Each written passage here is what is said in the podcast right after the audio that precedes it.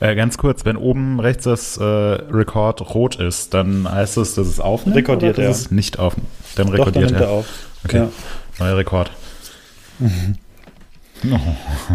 Oh. Lalalala. Jetzt machen wir hier. Ja, ich fange an.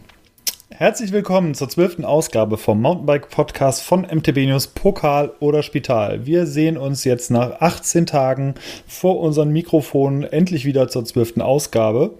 Und ich begrüße in Wiesbaden meinen Lieblings-World Cup-Kollegen Moritz. Äh, hallo, Hannes und Markus. Hi. Genau, Markus in Brandenburg. Hallo Markus, wie geht's dir? Hi, mir geht's gut. Ich komme mehr oder weniger direkt aus dem Urlaub ähm, vor einer Woche. ähm, aber es fühlte sich noch so ein bisschen Urlaub, an in der letzten Woche und freue mich aber auch, dass wir uns endlich mal alle wieder hören. Ich habe gehört, es waren 30 Grad auf Palma. Ja. genau. Ja, ich war ja. äh, tatsächlich in Dänemark bei dir in der Nähe. Ja. Ähm, waren aber auch, Ich hab dich gesehen. Äh, waren aber auch 30 Grad. War eine ganz tolle Erfahrung. Ähm, kannte ich so bisher nicht in Dänemark. Und Cool. da war sogar Mountainbiken dort auf äh, echten Mountainbike-Trails, was man am allerwenigsten, glaube ich, erwartet in Dänemark. Aber gibt es auch. Ja, habe ich auch schon von gehört. Sehr, sehr cool. Hat Spaß gemacht. Ja, apropos Dänemark, äh, ich grüße ähm, aus Lemgo, äh, wie immer. Und äh, heute ist der 20. August und wir starten jetzt mal und wir haben wieder diverse Themen. Unter anderem war Moritz das äh, drittletzte Mal ähm, im Rahmen der Downhill Mountainbiker dieses Jahr unterwegs, wenn ich richtig zähle. Äh, Ähm, was? Das, das war jetzt. Ähm, Ja, es muss ich dir jetzt mal rückmelden. Das war etwas komisch ausgedrückt. Ähm, Also es ja. kommen ja noch zwei Varianten. Also es kommen noch äh, La Bresse, du bist bald wieder in La Bresse und dann gibt es noch die Weltmeisterschaft. Deswegen habe ich Genau. das etwas äh, Das, ja. missverständlich ausgedrückt. Also, Ich gesagt, weiß, was du meinst. Gut. Ja. Ich war in Ähm, Kanada beim äh, World Cup in Monster sagen wir es so. Genau. Und das ist auch einer unserer heutigen Themen. Aber bevor wir mit den Themen starten, haben natürlich wieder einige Biersorten mitgebracht. Was gibt es denn bei euch heute? Äh, ich trinke heute kein Bier. Weiter zu Markus. Ähm, ich trinke heute ein Bier und zwar ein Rauchbier von der Zwönitzer Brauerei. Oder Ah. anders gesagt, die heißt Brauerei Zwönitz. Ist aus dem Erzgebirge. Wurde mir mitgebracht von, ähm, ihr werdet es kaum glauben, meiner Schwägerin. Nein. Die war wieder unterwegs und sieht bisher ganz gut aus. Es hat ein schönes Etikett. Und ich werde das jetzt äh, direkt mal öffnen, aber noch nicht trinken. Da warte ich noch auf Hannes, weil der hat ja bestimmt auch noch ich, eins, oder? ähm, ich trinke tatsächlich auch kein Bier, beziehungsweise habe ich gestern eins vorgetrunken. Ich werde Das auch nicht. Doch, also ich werde ein Ersatzbier heute trinken und mir den Geschmack imaginieren. Und zwar ähm, äh, habe ich, äh, mache ich Moritz jetzt nach und werde ein Gösser Radler trinken. Äh, das mache ich jetzt auch mal auf und äh, werde dann zum Schluss aber etwas zum Bier sagen, was ich gestern Abend getrunken habe, was nämlich auch sehr gut ist, was mich aber jetzt äh, um genau 14.01 Uhr äh, gnadenlos wegschießen würde, vermutlich. Und deswegen werde ich es jetzt nicht trinken. Ähm, ich bin gespannt, was du zum Zwönitzer sagst. Das habe ich nämlich vor relativ genau zwei Wochen auch getrunken. Das Rauchbier oder eine Jo. andere Sorte? Okay. Nee, die haben, die haben ja auch ein IPA, das ist Mhm. auch, das ist nicht schlecht. Und vor allem sehr, sehr äh, günstig für ein, für ein IPA. Und äh, ja, ich bin gespannt, was du zum Rauchbier sagst. Ja, na die Preise kenne ich nicht. Ich, ähm, wie gesagt, bekomme die ja immer mitgebracht und Ja. äh, frage da jetzt nicht einzeln nach. So, ähm, da bin ich hier der Einzige. Nee, du hast einen Radler, hast du gesagt. Ähm, Ja, genau. ich äh, proste dir imaginiert zu. Ja, Prost.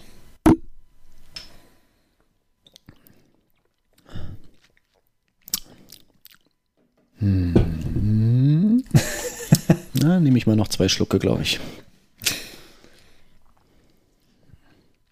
Jo, haben wir denn Themen? Wir haben Themen. Und das erste Thema, da würde ich direkt mal zu Moritz überleiten. Moritz, du hast ja gerade schon gesagt, du warst in Kanada. Wie war es denn und was hast du dort genau gemacht? Äh, Es war sehr schön, aber bevor ich da jetzt näher drauf eingehe, ähm, willst du vielleicht noch kurz sagen, was wir noch für Themen haben, dass die Leser, Zuhörer vielleicht äh, direkt weiter skippen können? Können wir, können wir gerne auch machen. Also, wir Wie werden so, noch wie so ein Inhaltsverzeichnis, weißt du? ja, okay. Ähm, Also wir haben, wir werden noch auf einen Test eines Tools eingehen, was ich bei den letzten Bike-Hacks schon erwähnt hatte. Dann ist ähm, unsere Vorzeige-Enduristin Ines Thoma in Whistler gestürzt. Da werden wir ein bisschen was dazu sagen und auch ein bisschen auf Feedback von den Lesern eingehen. Wir werden kurz über einen SRAM-Sattelstützen-Prototypen ähm, referieren und ähm, haben natürlich auch wieder Bike-Hacks für euch. Und was wir dann noch so planen, machen wir ein bisschen von unserer Planung abhängig, wie, wie weit wir durchkommen, aber das soll erstmal zur Info reichen. Und äh, zurück zu Moritz. Ja, äh, danke, Hannes. Ähm, World Cup in Monster N. Äh, du hast es eben schon angesprochen, das war das drittletzte Rennen in diesem Jahr, beziehungsweise der vorletzte World Cup. Ähm, es stehen jetzt noch an der World Cup in La Presse am äh, nächsten Wochenende. Das ist dann das äh, Saisonfinale, was den World Cup angeht und zwei Wochen danach dann die Weltmeisterschaft noch in der schönen Lenzer Heide in der Schweiz. Ähm, ja, Monster N, ähm, wir haben es oft genug geschrieben, aber ich erwähne es nochmal, Monster N ist der absolute Klassiker unter den äh, World Cups, weil Monster N tatsächlich schon seit Gründung des World Cups ähm, jedes Jahr fest dabei ist, also entweder in Form eines World Cups oder hin und wieder auch mal in Form einer Weltmeisterschaft, äh, zum Beispiel auch nächstes Jahr. Ähm, ist jetzt seit oh, ich, ich müsste, müsste lügen, ähm, aber seit über 20 Jahren auf jeden Fall ist es fest dabei. Ich meine, seit 22 oder seit 23 Jahren ist es äh, fest im Downhill World Cup dabei, im Cross Country World Cup noch zwei Jahre länger, weil es den äh, schon zwei Jahre früher gab. Und ähm, ja, es ist im Prinzip auch immer die gleiche Strecke oder mehr oder weniger unverändert. Es gibt dann hin und wieder mal eine neue Sektion, wie in diesem Jahr, aber so vom Charakter ist die Strecke immer ziemlich gleich. Ähm, sehr lang, sehr, sehr schnell. Ähm, also geht eigentlich erstmal im Schuss ein paar Skipisten runter. Ähm, ist dann entsprechend zum, äh, zum Finale extrem ruppig und ausgefahren.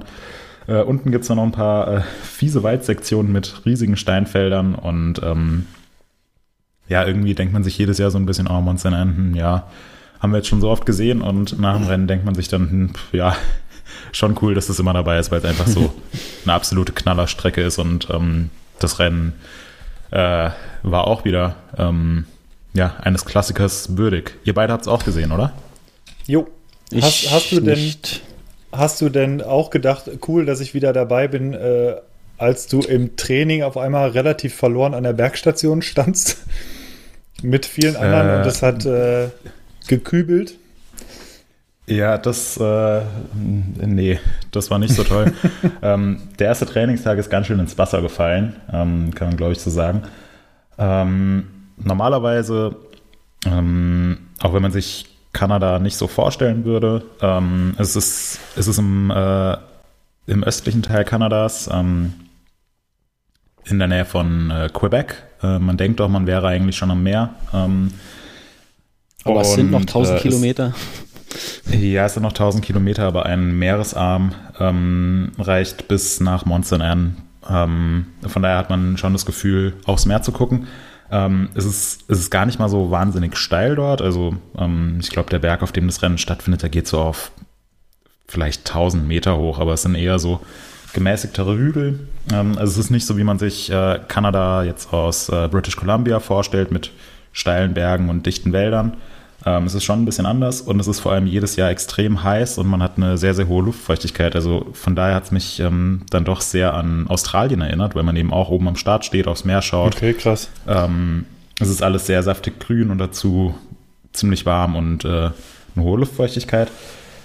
Ähm, ja, und dann am ersten Trainingstag ähm, ist es ganz schön zugezogen und pünktlich zum Start äh, vom äh, Herrentraining hat es richtig krass angefangen zu regnen ähm, sodass die ganzen Fahrer im Starthäuschen standen und sich nicht getraut haben, auf die Strecke zu gehen, beziehungsweise ja, genau wussten, wenn sie jetzt äh, auf die Strecke fahren, dann dauert es maximal zehn Sekunden und sie sind komplett von oben bis unten durchnässt. Ähm, ein paar Mutiger sind dann, äh, sind dann auch losgefahren und ähm, ja, kurz danach hat es ein paar Schläge gegeben. Äh, die Gondel ist zum Stehen gekommen, ähm, weil diverse Blitze eingeschlagen sind und äh, nichts ging mehr. Ähm, ja, dann hat man ein bisschen gewartet, äh, das Wetter hat sich beruhigt, wurde zwischen, zwischendurch wieder sonnig.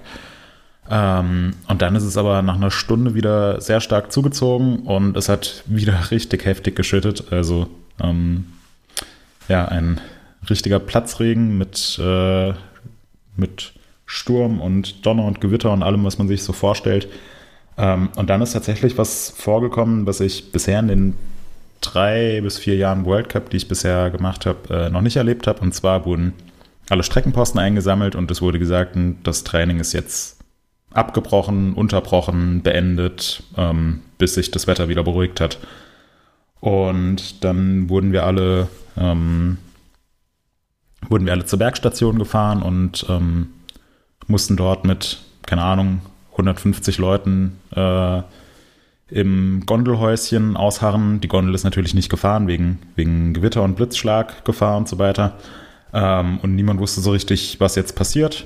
Ähm, ja, dann ja, standen bzw. saßen wir anderthalb Stunden zusammen, ähm, bis dann die Durchsage kam, okay, das Training wird jetzt äh, doch fortgeführt. Ähm, und jetzt bekommt jeder Fahrer nochmal anderthalb Stunden Trainingszeit, was trotzdem deutlich kürzer war als sonst, weil normalerweise hat man ähm, ja so ungefähr dreieinhalb Stunden Trainingszeit plus anderthalb Stunden äh, Nonstop-Training, ähm, was dann für die Top 60 immer ist. Und so waren es dann insgesamt vielleicht zwei Stunden Training für die Fahrer. Ähm, ja, das war ziemlich ungewöhnlich, ähm, extrem nass. Wie, warte mal, darf ähm, ich mal ganz kurz äh, fragen? Du sagst so zwei Stunden und ja. da ist aber nicht jeder oder jede gefahren, oder? Das, das waren dann wahrscheinlich nur einige auf der Strecke. Hm, oder ja, hat es jeder mal geschafft? Versucht, also jeder, jeder hat es mal geschafft, jeder hat es mal versucht, ähm, weil eben die Trainingszeit bei einem World Cup ziemlich begrenzt ist. Ähm, also wie gesagt, normalerweise, normalerweise hat man am, äh, am ersten Trainingstag sind es, ähm, lass mich kurz überlegen, ich glaube dreieinhalb Stunden Training plus Boah. anderthalb Stunden äh, Nonstop-Training für die, für die Topfahrer, also für die Top 60 Herren, für die äh, Top 10 oder Top 15 Frauen und äh, Top 10 oder Top 15 Junioren, bin ich mir nicht ganz sicher. Also da hast du ungefähr fünf Stunden Training, was eigentlich recht viel ist, aber die Strecke ist eben auch drei Kilometer lang und äh, du hast eine Fahrzeit von fünf Minuten. Und ähm, was ist denn so ein kompletter, hast du, was ist denn so ein kompletter Roundtrip mit wieder hochschatteln? Wie lange brauchst man mhm. dafür? Ja, normal, also hängt ein bisschen von der Strecke ab. Ähm, normalerweise machen die Fahrerinnen und Fahrer so fünf bis sechs Trainingsabfahrten am ersten okay. Tag, würde ich sagen. Oh, das ist ja schon ordentlich. Und mhm. ja, ähm, aber du musst eben auch alles einprägen und die Strecke verändert sich stark. Mhm.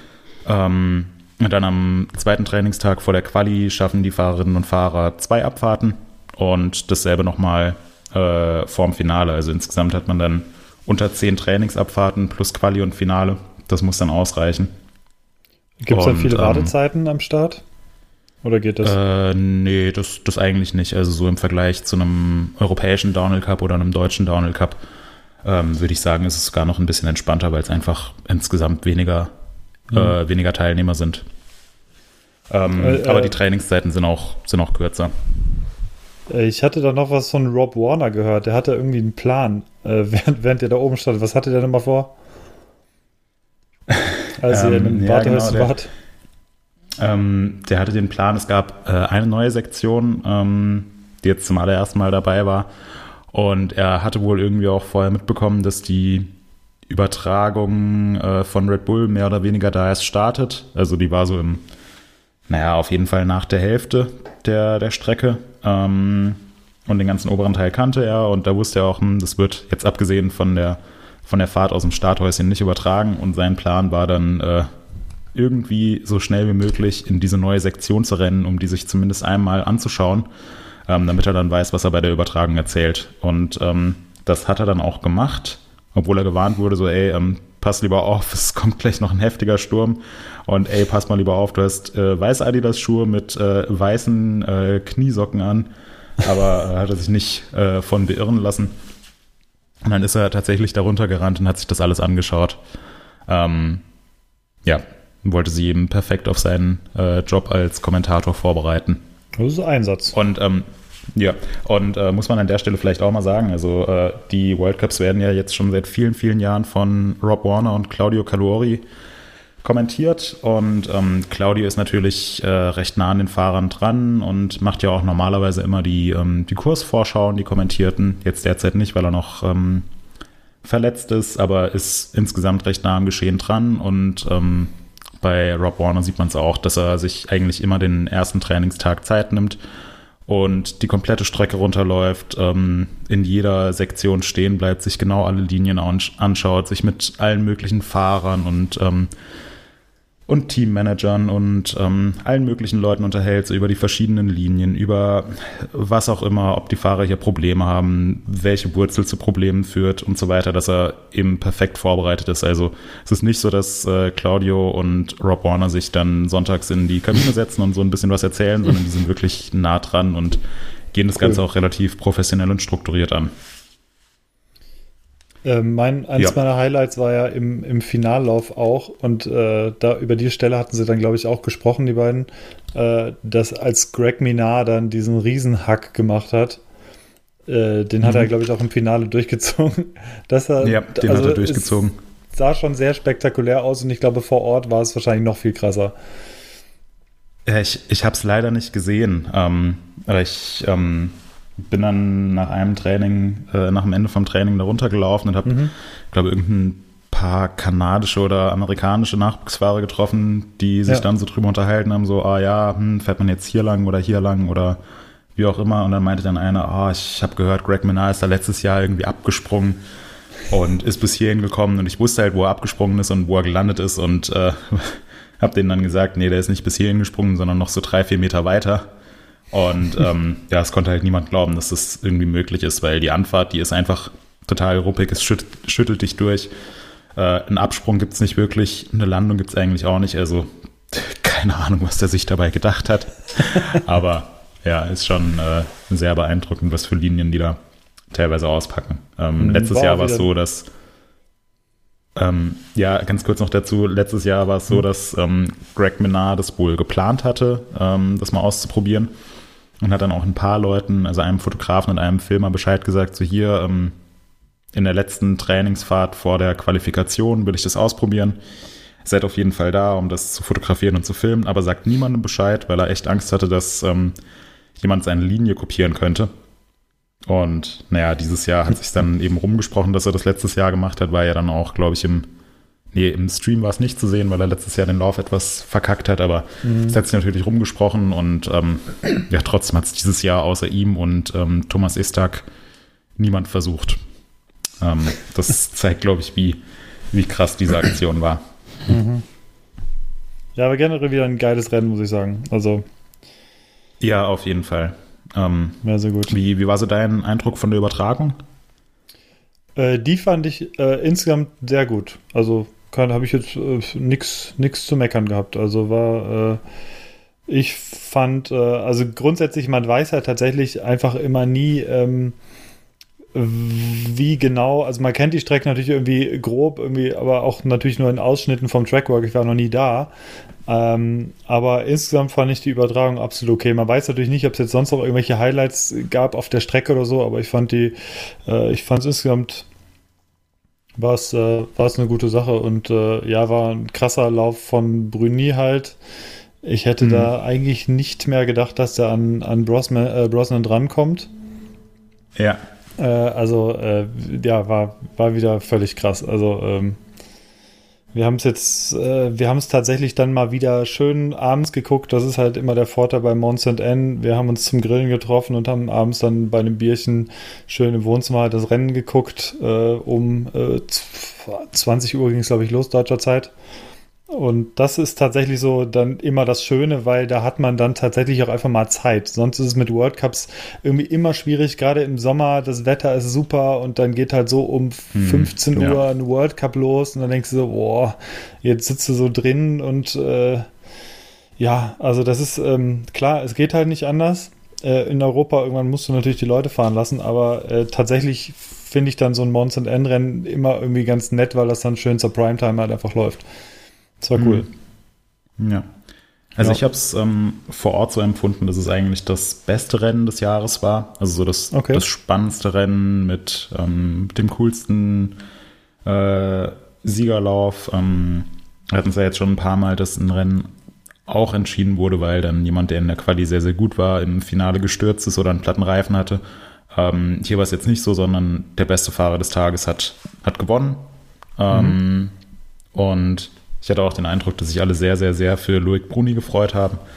Ja. Ähm, mir ging es genauso wie dir. Ich dachte, als Troy Brosnan ins Ziel kam und ähm, glaube auf Loris Bergier einen Vorsprung von drei Sekunden oder so hatte, mhm. da dachte ich, der Drops ist glutscht. Ähm, das war gerade der, der Siegerlauf und da kommt niemand mehr dran. Und dass äh, Loic Bruni dann nochmal so einen rausgehauen hat, also es war, war ja echt eine, im Prinzip eine perfekte Abfahrt von dem, was ja. man gesehen hat. Ja. Und äh, lustigerweise auch die äh, ersten drei Fahrer alle auf äh, 650B unterwegs. Wo ja, man eigentlich denken würde, eine Highspeed-Strecke wie Monster N, die sehr, sehr schnell und sehr, sehr ruppig ist und dann ähm, große Steinfelder hat, müssten 29er eigentlich klar im Vorteil sein. Mhm. Hm, ja, da hat man gesehen, dass es äh, dann letzten Endes doch auf den Fahrer ankommt. Ja. Ja. Auf jeden Fall. Ja, bei den Damen, äh, Rachel, die hat mit mhm. einem ziemlich krassen Vorsprung auch gewonnen, mit fünf Sekunden. Und danach wurde es auch ziemlich krass dann. Das war dann fast Juniorinnenmäßig irgendwie. Äh, mhm. Tracy Hanna, die jetzt ja auch nicht langsam ist, aber die hatte dann nochmal, äh, also auf Rachel 20 Sekunden Rückstand und danach mhm. äh, Marine Kabiru und so weiter und so fort.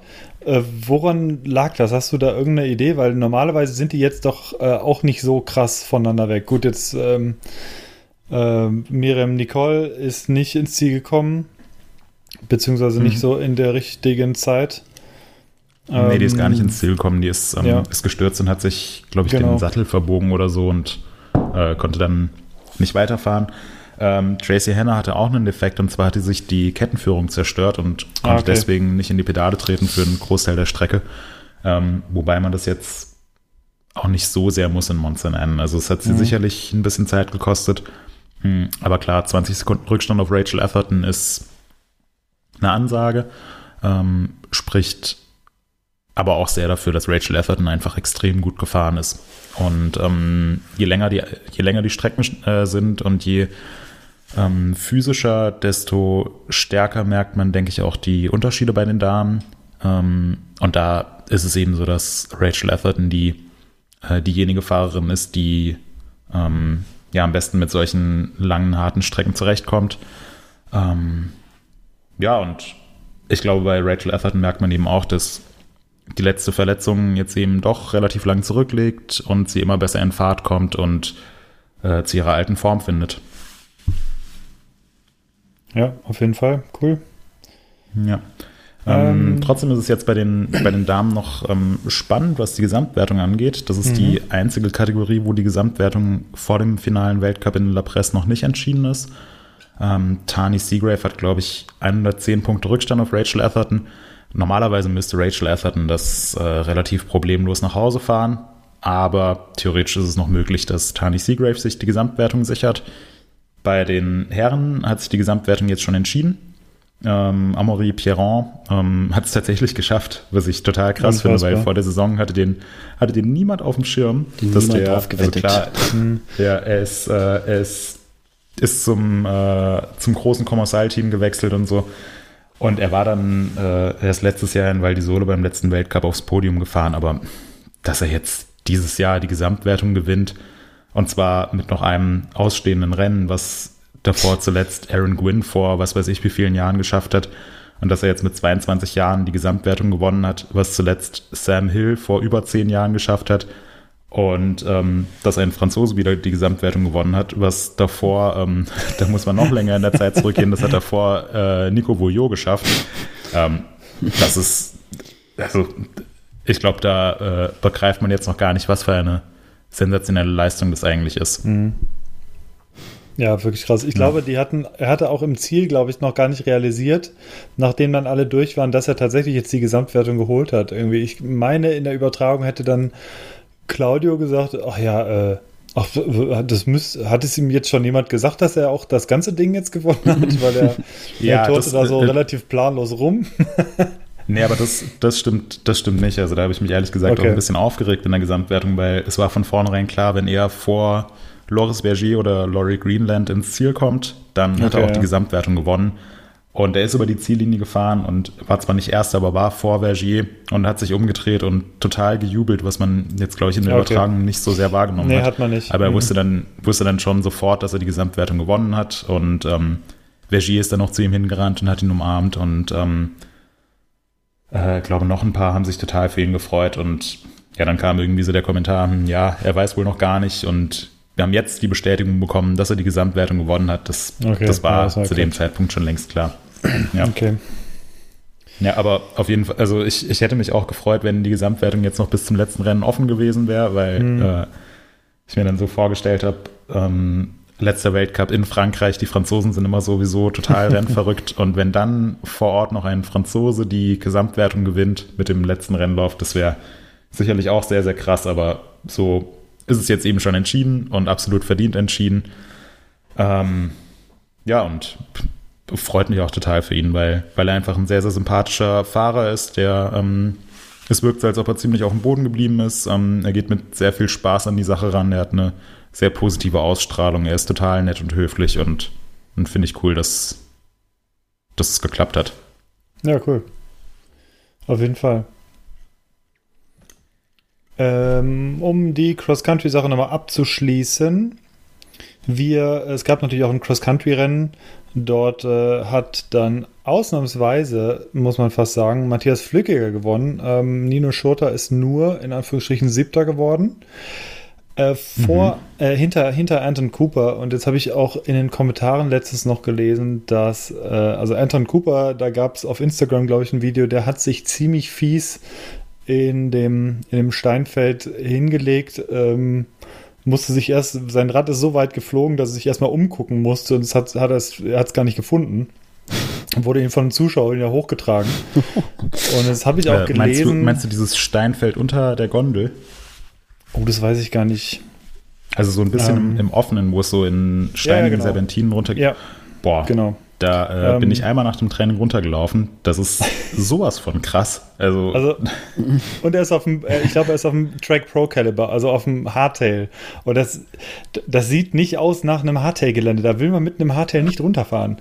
Nee. Äh, und er stolpert da und ich meine, der ist ein unfassbar guter Fahrer. Ich hatte, äh, ich bin bei einem Pressecamp, glaube ich, da war er auch dabei und der ist einfach völlig krass, egal auf welchem Rad. Und er stolperte mhm. halt mehr oder weniger irgendwie da runter, hat eine doofe Linie gehabt und dann ist halt voll über den Lenker gegangen und gut hingeknallt. Und das habe ich noch ähm, äh, in einem Artikel, in einem Kommentar gelesen, dass er sich beim Sturz eine Hodenverletzung zugezogen hat und genäht werden musste nach dem, nach dem Rennen. Oh, ouch. Äh, aber ich glaube, ja, tatsächlich, aber trotzdem ist er immerhin noch auf Platz 6 gefahren, was in der Verfassung wahrscheinlich auch nicht jeder irgendwie hätte ähm, wie gekonnt. Und ähm, ja, äh, unser Herr, geliebter Herr Kirsch, äh, Kirschbaumer ist Zweiter geworden. Äh, Der fährt auch eine äh, ganz schön starke Saison. Ja, definitiv. Hatte und auch genauso niemand wie, auf dem Schirm gehabt. Ne, genauso nee, wie, so da hatten wir vorhin schon drüber geredet, wie Emily Betty, die auch wieder aufs Podium gefahren ist, auf Platz 3. Ähm, die jetzt auch diese Saison ganz schön stark vorfährt. Ähm, konstant, konstant macht sie das vor allem. Genau. Ne? Das ja. war früher auch nicht so. Ja, genau. Yolanda Neff hat gewonnen bei den Damen. Und genau, so viel zum Thema Cross Country. Ja, da bin ich gespannt, was du von, vom nächsten Wochenende dann mitbringst. La Bresse, auch immer ein ziemlich geiles Rennen, wenn ich an die letzten Jahre denke, so, wenn es im World Cup war. Ja, es ist jetzt schon eine Weile her, dass es im World Cup drin war. Ja. Ich glaube, fünf, sechs, sieben Jahre. Oh, ähm, okay, ich nee, so lange hätte ich es auch nicht gedacht. Ja, doch, es ist, äh, ist schon eine Weile her. Ich glaube, es war ähm, ja, also irgendwie so 2012, 2013 auf jeden Fall, mhm. ähm, bevor ich mit der ganzen Sache angefangen habe. Ähm, ja, ist jetzt auch dieses Mal eine komplett andere Strecke. Also ich meine, die letzte Strecke, die ging so eigentlich ziemlich viel über Wiesen, war nicht besonders lang und hat mehr oder weniger im Ort La Presse geendet. Ähm, mhm. Weiß ich noch genau, wie Brooke McDonald äh, sein, sein äh, Fahrrad zerstört hat. Äh, Markus, ich würde dich bitten, das Video zu verlinken. Ja. Das ist immer noch mein Lieblingsvideo in der ganzen äh, IBC-Geschichte. Und zwar war er damals auf einem Evil unterwegs und er fährt aus dem Starthäuschen raus. Es dauert keine fünf Sekunden, bis er auf einmal so drei Meter hoch in der Luft steht. Kommt auf, es tut einen Schlag, man hört genau, hm, der Rahmen ist jetzt irgendwo durchgebrochen. Oh, das habe ich auch. Und- das weiß ich auch noch. Ja. Ja, und dann, dann guckt er runter, merkt auch sofort, Fahrrad komplett im Eimer. Und dann spricht er noch irgendeinen äh, etwas älteren französischen Streckenposten, der garantiert kein Wort Englisch spricht, spricht er noch an und meint, ja, äh, krasse Aktion, ne? Und, und freut sich voll, dass er jetzt diesen Rahmen zerstört hat. Äh, ich würde dich bitten, dieses Video einzubinden. Ja. Es, ist, äh, es ist wirklich grandios. In den Shownotes. Ähm, ja, also Bei auf jeden Fall, äh, damals, damals war es noch eine andere Strecke, ähm, eher überwiesen und so. Äh, dieses Mal ist es im Bikepark La Bresse. Ähm, da wurde wohl, also ist ein paar Kilometer entfernt, bisschen außerhalb von La Bresse. Ähm, da wurde wohl fleißig gebaut. Ähm, anscheinend konnte man sich auch schon einen Teil der Strecke anschauen. Äh, ich bin gespannt, wie es wird. Ähm, ist dann äh, vor allem durch den Wald. Es gibt, glaube ich, eine große Jumpline unter dem Lift entlang. Ähm, ich habe jetzt schon so ein paar eher enttäuschte Stimmen von französischen Fahrern gehört, die gemeint haben, hm, ja, hätten sich schon eine eher naturbelassenere Strecke gewünscht. Scheinbar scheint es schon eher ein bisschen Bikepark-mäßig zu sein.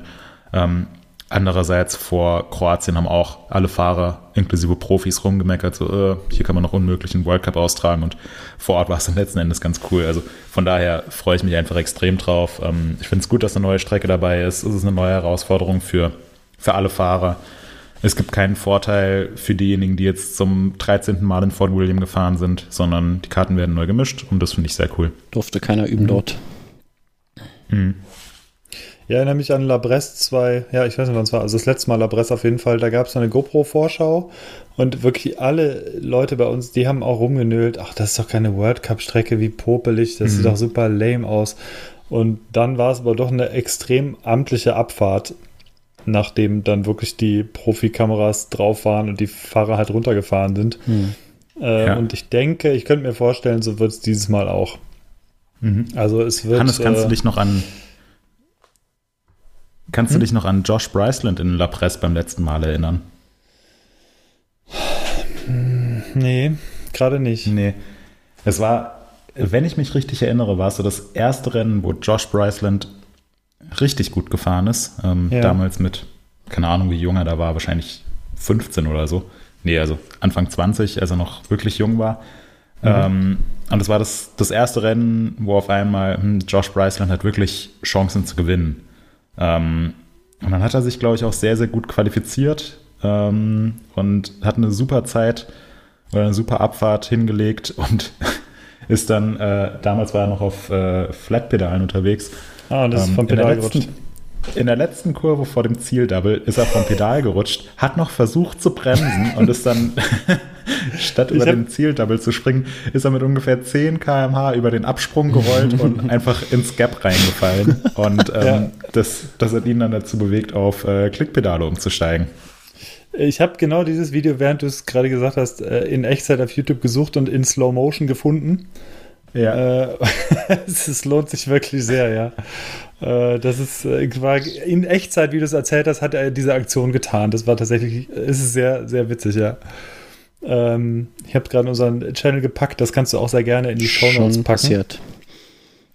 Und es Ja. ist, ja, es sieht, ich sag mal so, es sieht nicht gerade sehr professionell aus, was er da tut. Es, es sieht so aus, als könnte er absolut nicht Fahrrad fahren. Und Ich habe Ja. jetzt schon von vielen Leuten gehört, dass Josh Bryson der talentierteste Mountainbiker der Welt ist. Und äh, ja, auch, auch cool zu sehen. Damals ist er zwar schon fürs äh, Syndicate gefahren, aber war noch eher ein unbekannter Fahrer, vor allem neben Steve Pete und Greg Minard. Und mittlerweile ist er einer der, fährt zwar keine, keine World Cups mehr, aber ist trotzdem einer der einflussreichsten Fahrer der Welt. Ähm, ja, und interessant zu sehen, äh, was, was ihm damals passiert ist und äh, dass, dass das trotzdem keine Karriere beendet hat, sondern ja, man jetzt äh, äh, zurückblicken kann und drüber lachen kann. Also seitdem versteht man ihn nicht mehr, wenn er redet. Genau. Hat sich die Zunge eingeklemmt und ist äh, auf dem Sprachzentrum gelandet. Ja, gut. Haken wir das Thema World Cup dann erstmal ab. Wie gesagt, ich bin gespannt auf Halt nächste. Woche. Ja, bitte. Ganz kurz, äh, falls man es nicht mitbekommen hat, es ist nämlich so ein bisschen untergegangen. Äh, Aaron Gwynn ist nicht mitgefahren Ja. äh, in, in Monster N. und ähm, hat stattdessen fleißig äh, ein Fahrrad getestet, ein YT Tours. Oh. Äh, kann man auf Instagram sehen. Und ich glaube, die Laufräder da drin sahen ziemlich groß aus. Hm. Ja. Ja, bin ich mal Nur gespannt. mal, nur mal so viel dazu. Ja, also da laufen schon die Vorbereitungen auf die WM in der Schweiz. Vielleicht gibt es ja dann wieder mal irgendwann einen 29er oben auf dem Podium. Genau. Ähm, ja, also, was haben wir noch im Programm? Wir haben, und das hat jetzt gar nichts mit dem World Cup zu tun, wir haben letztes Mal in den Bike Hacks das EDC-Tool vorgestellt. Das Tool, was man im, äh, im Gabelschaft versenken kann und dort mit äh, wenig Aufwand direkt nutzen kann. Wir haben das Ding jetzt auch getestet, beziehungsweise habe ich es schon die letzten Monate eigentlich getestet, aber der Testbericht ist vor kurzer Zeit online gegangen. Den möchten wir euch nochmal ans Herz legen. Da wird genau erklärt, wie man das Tool einbaut, wie man es benutzt, was man da alles dran bauen und basteln kann. Und ähm, ich benutze es weiterhin und bin ja immer noch sehr zufrieden. Äh, ein sehr, sehr spannendes Teil. Und äh, ja, unsere Eindrücke, die lest ihr im Test und die verlinken wir natürlich auch in den Show Notes. Genau, das zu dem IDC-Tool. Ja, ohne da zu viel vorwegzunehmen, weil wir wollen ja, dass die Leute gerne unseren Test lesen. Aber ähm, das Teil ist schon ziemlich cool, ne? Ja, auf jeden Ja. Fall. Du fährst es, glaube ich, auch, Moritz, ne? Ja. Äh, ja. Und ähm, auch in meinem Freundeskreis haben es eigentlich äh, mittlerweile alle im Gabelschaft installiert. Und ähm, es ist nicht nur super praktisch, das da zu verstauen, sondern ähm, ich finde das Werkzeug tatsächlich auch einfach sehr, sehr gut und hochwertig verarbeitet. Und es ist alles dran, was man braucht. Also es ist, ist nicht nur so, hm, ja, hier hast du eine Lösung, die gut integriert ist, aber ansonsten mies ist, sondern es ist von vorne bis hinten super. Ach, Wer sich ähm, noch ein bisschen äh, unter weitere Unterhaltung übrigens, wer noch ein bisschen Unterhaltung sucht, wer ein bisschen Zerstreuung sucht, der darf sich gerne auch die Kommentare dazu äh, durchlesen. Da werden äh, unter anderem ernsthafte Diskussionen darüber geführt, ob diese 126 Gramm äh, im Gabelschaft die Fahrdynamik negativ beeinflussen. Ähm, Ich denke, und ja. ob man ja, und ob man es lieber lässt, äh, weil Bunny Hops vielleicht dann nicht mehr ganz so hoch funktionieren oder so, oder ob man, ob man das eventuell irgendwie doch macht. Und ja, also darüber wird äh, ernsthaft diskutiert und das lohnt sich sehr. Am letzten Wochenende war die Deutsche Downhill-Meisterschaft. Und für Oh. alle diejenigen, die sich fragen, hm, ja, ist dieses, ist dieses Tool vielleicht, äh, hat es irgendwelche negativen Auswirkungen darauf, ob mein Bunny Hop jetzt 14 oder 15 Zentimeter hoch ist oder äh, klappt der Wheelie einen halben Meter kürzer oder was auch immer. Äh, Christian Textor ist einfach mal auf seinem Enduro-Bike an den Start gegangen bei der deutschen Downhill-Meisterschaft und ist gefahren mit, ähm, ich habe gerade den äh, Instagram-Beitrag offen, äh, 160 mm Federweg vorne, 140 mm Weg äh, hinten. Ähm, er hatte ein Tool an seinem Fahrrad installiert, einen Ersatzschlauch, immer sehr praktisch bei einem Downhill-Rennen, eine CO2-Kartusche, ein paar ähm, Kabelbinder, weil man weiß ja nie, was während so einem Rennen alles abfällt. Ähm, dann noch so ein paar, äh, paar Würstchen für die Reifen. Ähm, ein, Muss ja auch passieren bei. Luftverlust. ja, ein Kettenglied und eine halbvolle Wasserflasche. Äh, ja, er, er ist halt, vielleicht lag es daran, dass er dann nur Zweiter geworden ist hinter Max Hartenstern, Ja, aber, lame. ja, Aber zumindest stilvoll. Ähm, ja, genau. Jeder, der interessiert ist, der kann sich übrigens dieses Bild von Taxi und da ist auch seine Wasserflasche dabei und der ganze Kram, der ganze Krempel an seinem Fahrrad, äh, der kann sich das Ganze in den Shownotes im Link angucken. Wir haben nämlich äh, passend dazu 33 Fahrer vorgestellt von der deutschen Downhill-Meisterschaft und ähm, ja, das, ich gucke es mir gerade an. Es sieht wirklich, er sieht eher aus, als würde er jetzt zu einem schönen Enduro-Rennen starten ähm, und nicht zu einer deutschen Downhill-Meisterschaft. ja. Hat Wobei man das Ganze auch ein bisschen äh, relativieren. Ja, Hannes, sag du erst noch? Ja, ähm, der Irm, Erik Irmisch, ist übrigens auf, auch auf einem modifizierten Rad unterwegs gewesen und zwar ist er auf dem Capra gefahren mit Doppelbrücke. Äh, Capra 29, oder? Ich glaube ja. Ja, das sieht nach 29 aus. Ja. Ähm, man muss das, äh, also jetzt mit, äh, mit dem Rad, auf dem Taxi an den Start gegangen ist, das muss man so ein bisschen relativieren, weil es kam jetzt auch schon bei uns die Diskussion auf, hm, ja, da kommt einfach jemand an und fährt auf seinem Enduro äh, bei der deutschen Downhill-Meisterschaft mit und dann fährt er auf einmal noch gut. Mhm. Äh, Schlussfolgerung, es ist keine Downhill-Strecke, sondern eine Enduro-Strecke.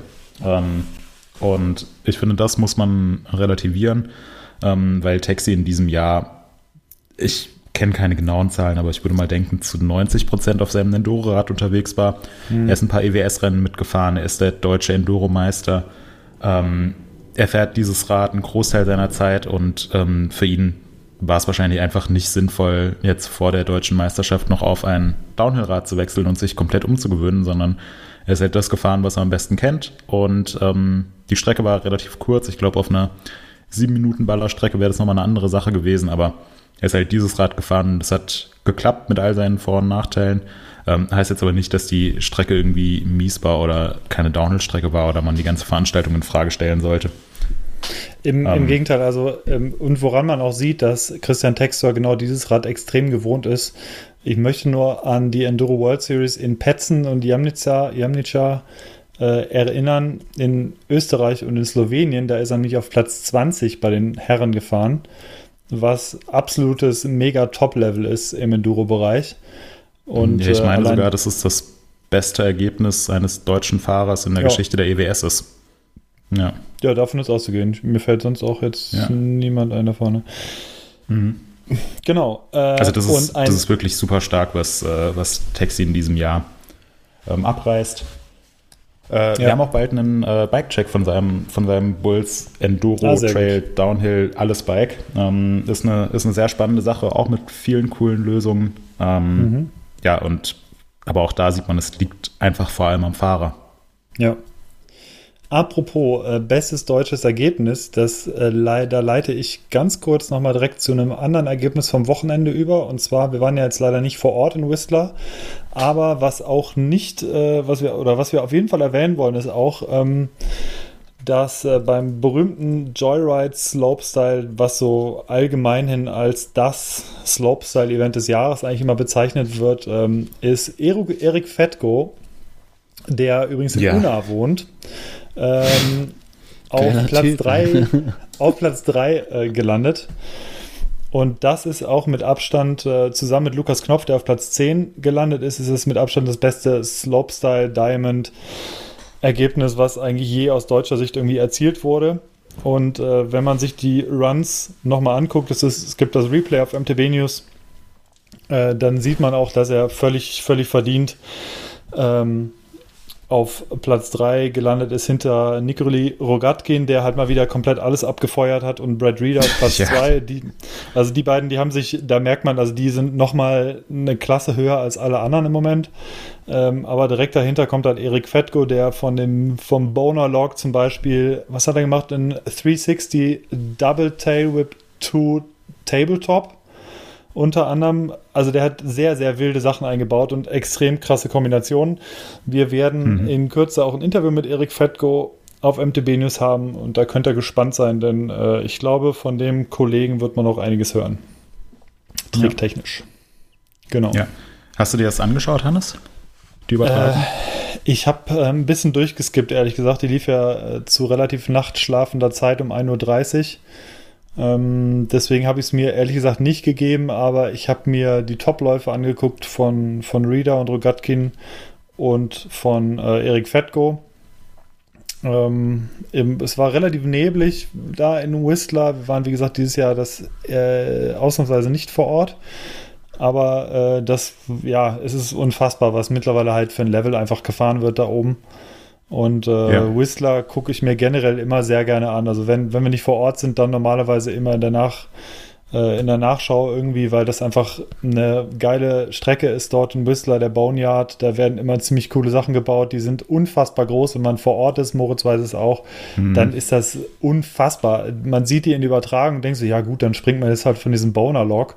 Wenn man sich jetzt aber vorstellt, dass dieser Boner-Log 45 Grad nach oben zeigt äh, und irgendwie sechs Meter lang ist und dann hat man noch, äh, ich glaube, keine Ahnung, einen Abstand von acht, neun Metern oder so, bis dann halt der Landehügel kommt kommt und man muss einfach mit 50 km/h da hochballern, dann sieht die Sache halt nochmal anders aus und dann will man auch noch Tricks drüber machen. Also das ist wirklich, wirklich irre, was da mittlerweile abgeht und ähm, ja. von der, da gibt es noch so eine, so eine Cabin, also so eine, so eine Hütte quasi da steht und da wird einmal draufgesprungen und dann mit einem Kicker wieder runtergesprungen. Da fliegt man auch ganz schön hoch durch die Luft und da hat Nikoli Rogatkin nur zur Einordnung zum Beispiel äh, ein Frontflip No Attack No Hander runtergemacht. Äh, also ein Trick, der auf, eigentlich nicht möglich ist unter den Ja, Voraussetzungen. Auch, ähm, auch vom, vom äh, Zieldrop ähm, mit flachem Absprung, also kein Kicker oder so, hat Mhm. Brad Reader einen äh, Backflip Tailwhip gemacht. Das heißt, er hat das Ja. Rad in Bunny Hop so hoch gewuchtet, dass er gleichzeitig noch äh, das Rad nicht nur, also dass er nicht nur sich selbst äh, um die eigene Achse drehen kann, sondern dazu auch noch einen Tailwhip initiieren kann. Ähm, ja, es, es war unfassbar. Ich, ähm, ich bin eigentlich nicht so der Fan von Slopestyle-Veranstaltungen. Ähm, aber habe es mir jetzt ehrlich gesagt in den letzten ein, zwei Jahren wieder ganz gerne angeschaut. Ähm, Gerade in äh, Innsbruck beim Crankworks finde ich, ist es immer sehr sehenswert. Und dieses Jahr, wegen Zeitverschiebung, wie du gesagt hast, es wurde zu einer Zeit übertragen, wo man eigentlich schon schläft. Ähm, ich habe mich da gerade schlafen gelegt und nochmal kurz aufs Handy geschaut und gesehen, ah, hier läuft der Livestream, guckst du mal rein. Und ich habe genau pünktlich zu Erik Fettko eingeschaltet und mir gedacht, hm, okay, ein Deutscher im Finale, cool. Schaust du dir mal den Lauf an. Erster Sprung, zweiter Sprung, dachte ich mir, krass. Es ist ja, äh, also er fährt extrem sauber dazu, ähm, zeigt er technisch ziemlich anspruchsvolle Tricks mit einem äh, guten Style und dachte dann so, hm, ja, hoffentlich schafft das irgendwie ins Ziel. Und das hat er dann geschafft und das war halt so ein guter Lauf. Ähm, und da habe ich mich äh, sehr, sehr gefreut. Und wie sich dann Rogatkin und, ähm, und Brad Reader gebattelt haben, das war auch äh, war super cool. Also echt sehr, sehr sehenswert, wer sich ähm, das Replay anschauen will. Es ist, es ist online. Ähm, und auch unfassbar, was, was da, wie sich, wie sich der Slopestyle-Sport entwickelt hat. Also das, was man vor ein paar Jahren dachte, was, oder was man nicht dachte, was irgendwann mal möglich ist, also sozusagen das Undenkbare ist mittlerweile so der, der absolute Standard. Ähm, und die Jungs zeigen da die Tricks äh, mit einer Souveränität und Routine, die echt ganz schön beängstigend ist, finde ich. Jo. Was ich, äh, noch eine kleine Anekdote äh, oder ein kleines Detail, was ich auch sehr beeindruckend fand, ähm, weil du es eben auch angesprochen hast mit dem, äh, mit dem äh, Frontflip Tuck No-Hander von, ähm, von Rogatkin. Rogatkin. Ähm, das hat Anthony Messeri auch gemacht, allerdings nicht äh, von der Cabin runter, sondern ähm, vom zweiten Sprung. Also es gab ja einen Startdrop, dann einen Double und dann ähm, ja auch so eine Art Boner-Lock, beziehungsweise ein Ja. Teil mit einem, mit einem geraden Absprung. Oder ich weiß gar nicht, ob, ob das Boner-Lock schon da oben war. Auf jeden Fall ein äh, ziemlich gerader Absprung, der so auch im 45-Grad-Winkel in die Luft gezeigt hat. Da hat er dann auch entweder einen Frontflip Tuck No-Hand oder einen Frontflip Barspin runtergemacht.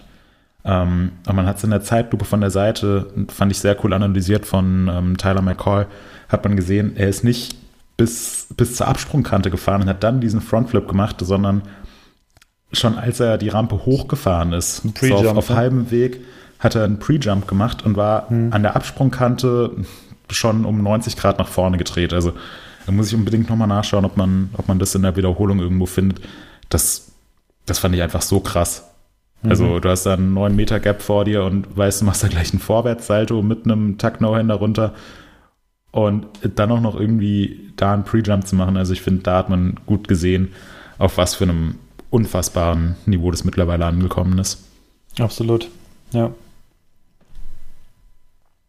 Gut, Ja. wir gehen nochmal kurz zur EWS. In, also wir bleiben in Whistler, wir gehen kurz zur EWS rüber. Und zwar gab es einen Grund, warum Ines Thoma nicht gestartet ist. Und warum sie nach, ich glaube, wie viel waren es? Ich glaube, nach 41 EWS-Rennen, die sie bisher äh, ohne Unterbrechung mitgefahren ist, äh, zum ersten Mal aussetzen musste. Und zwar ist Also sie nach auf einer Trainings... 41 EWS-Rennen. Nach allen 41, genau. Die hat kein einziges verpasst, seitdem die EWS existiert.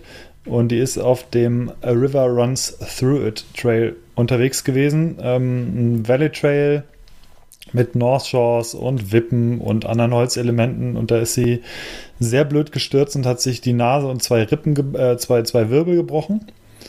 Äh, aus einer ziemlich hohen Höhe und ähm, ja, wurde dann relativ zügig nach Deutschland auch ähm, wieder ausgeflogen. Also ihr geht es aber jetzt soweit gut. Ich glaube, sie wurde jetzt auch schon operiert. Ja, sie wurde an der Nase ähm, operiert und die Wirbel genau. müssen nicht operativ versorgt werden.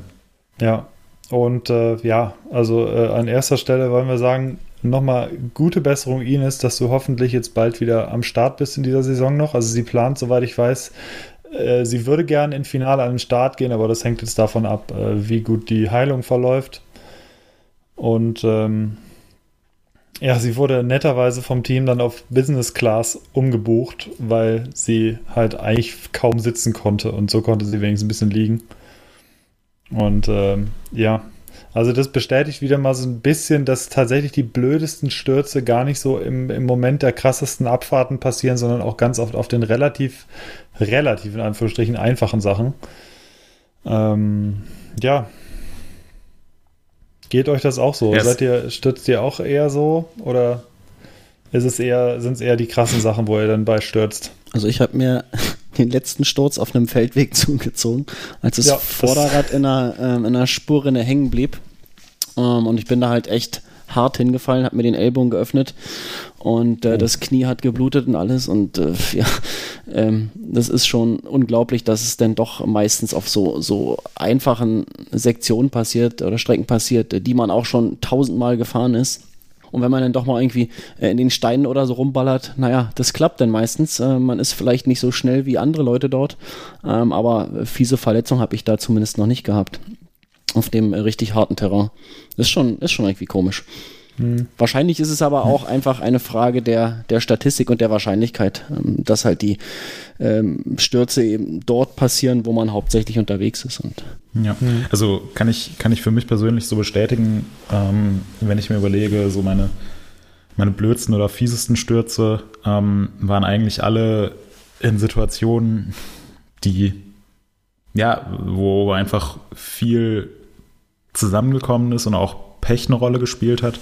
Ähm, mhm. zum Beispiel jetzt der, der letzte Sturz, ähm, der mich ganz schön mitgenommen hat. Ähm, da waren wir in Frankreich unterwegs, in Samoans, ähm, wo auch schon EWS ausgetragen wurde, sind auch ein paar Trails aus der EWS gefahren und das war, das war alles cool.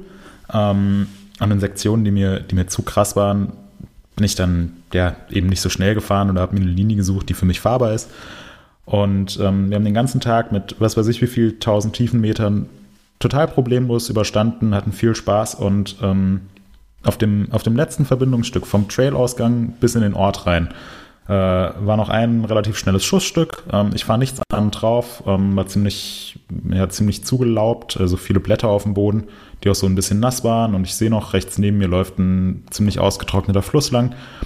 Und da geht mir auch schon das Vorderrad weg und keilt sich ein zwischen, zwischen irgendwas und Stein und ich fliege mit mit 30, 35 km/h über den Lenker mit dem Kopf voraus in dieses fast ausgetrocknete Bachbett und da kam dann raus, dass unter den Steinen eine Holzbrücke war, auf der ich einfach weggerutscht bin, weil ich sie nicht gesehen habe und das Fahrrad ist dann zwischen dieser Holzbrücke und der Seite vom Trail hat sich einfach verhakt und mich über den Lenker geworfen. Ähm, das, das ist eine Sektion, wenn ich, wenn ich gewusst hätte, was da ist oder so, dann hätte ich einen Gang rausgenommen.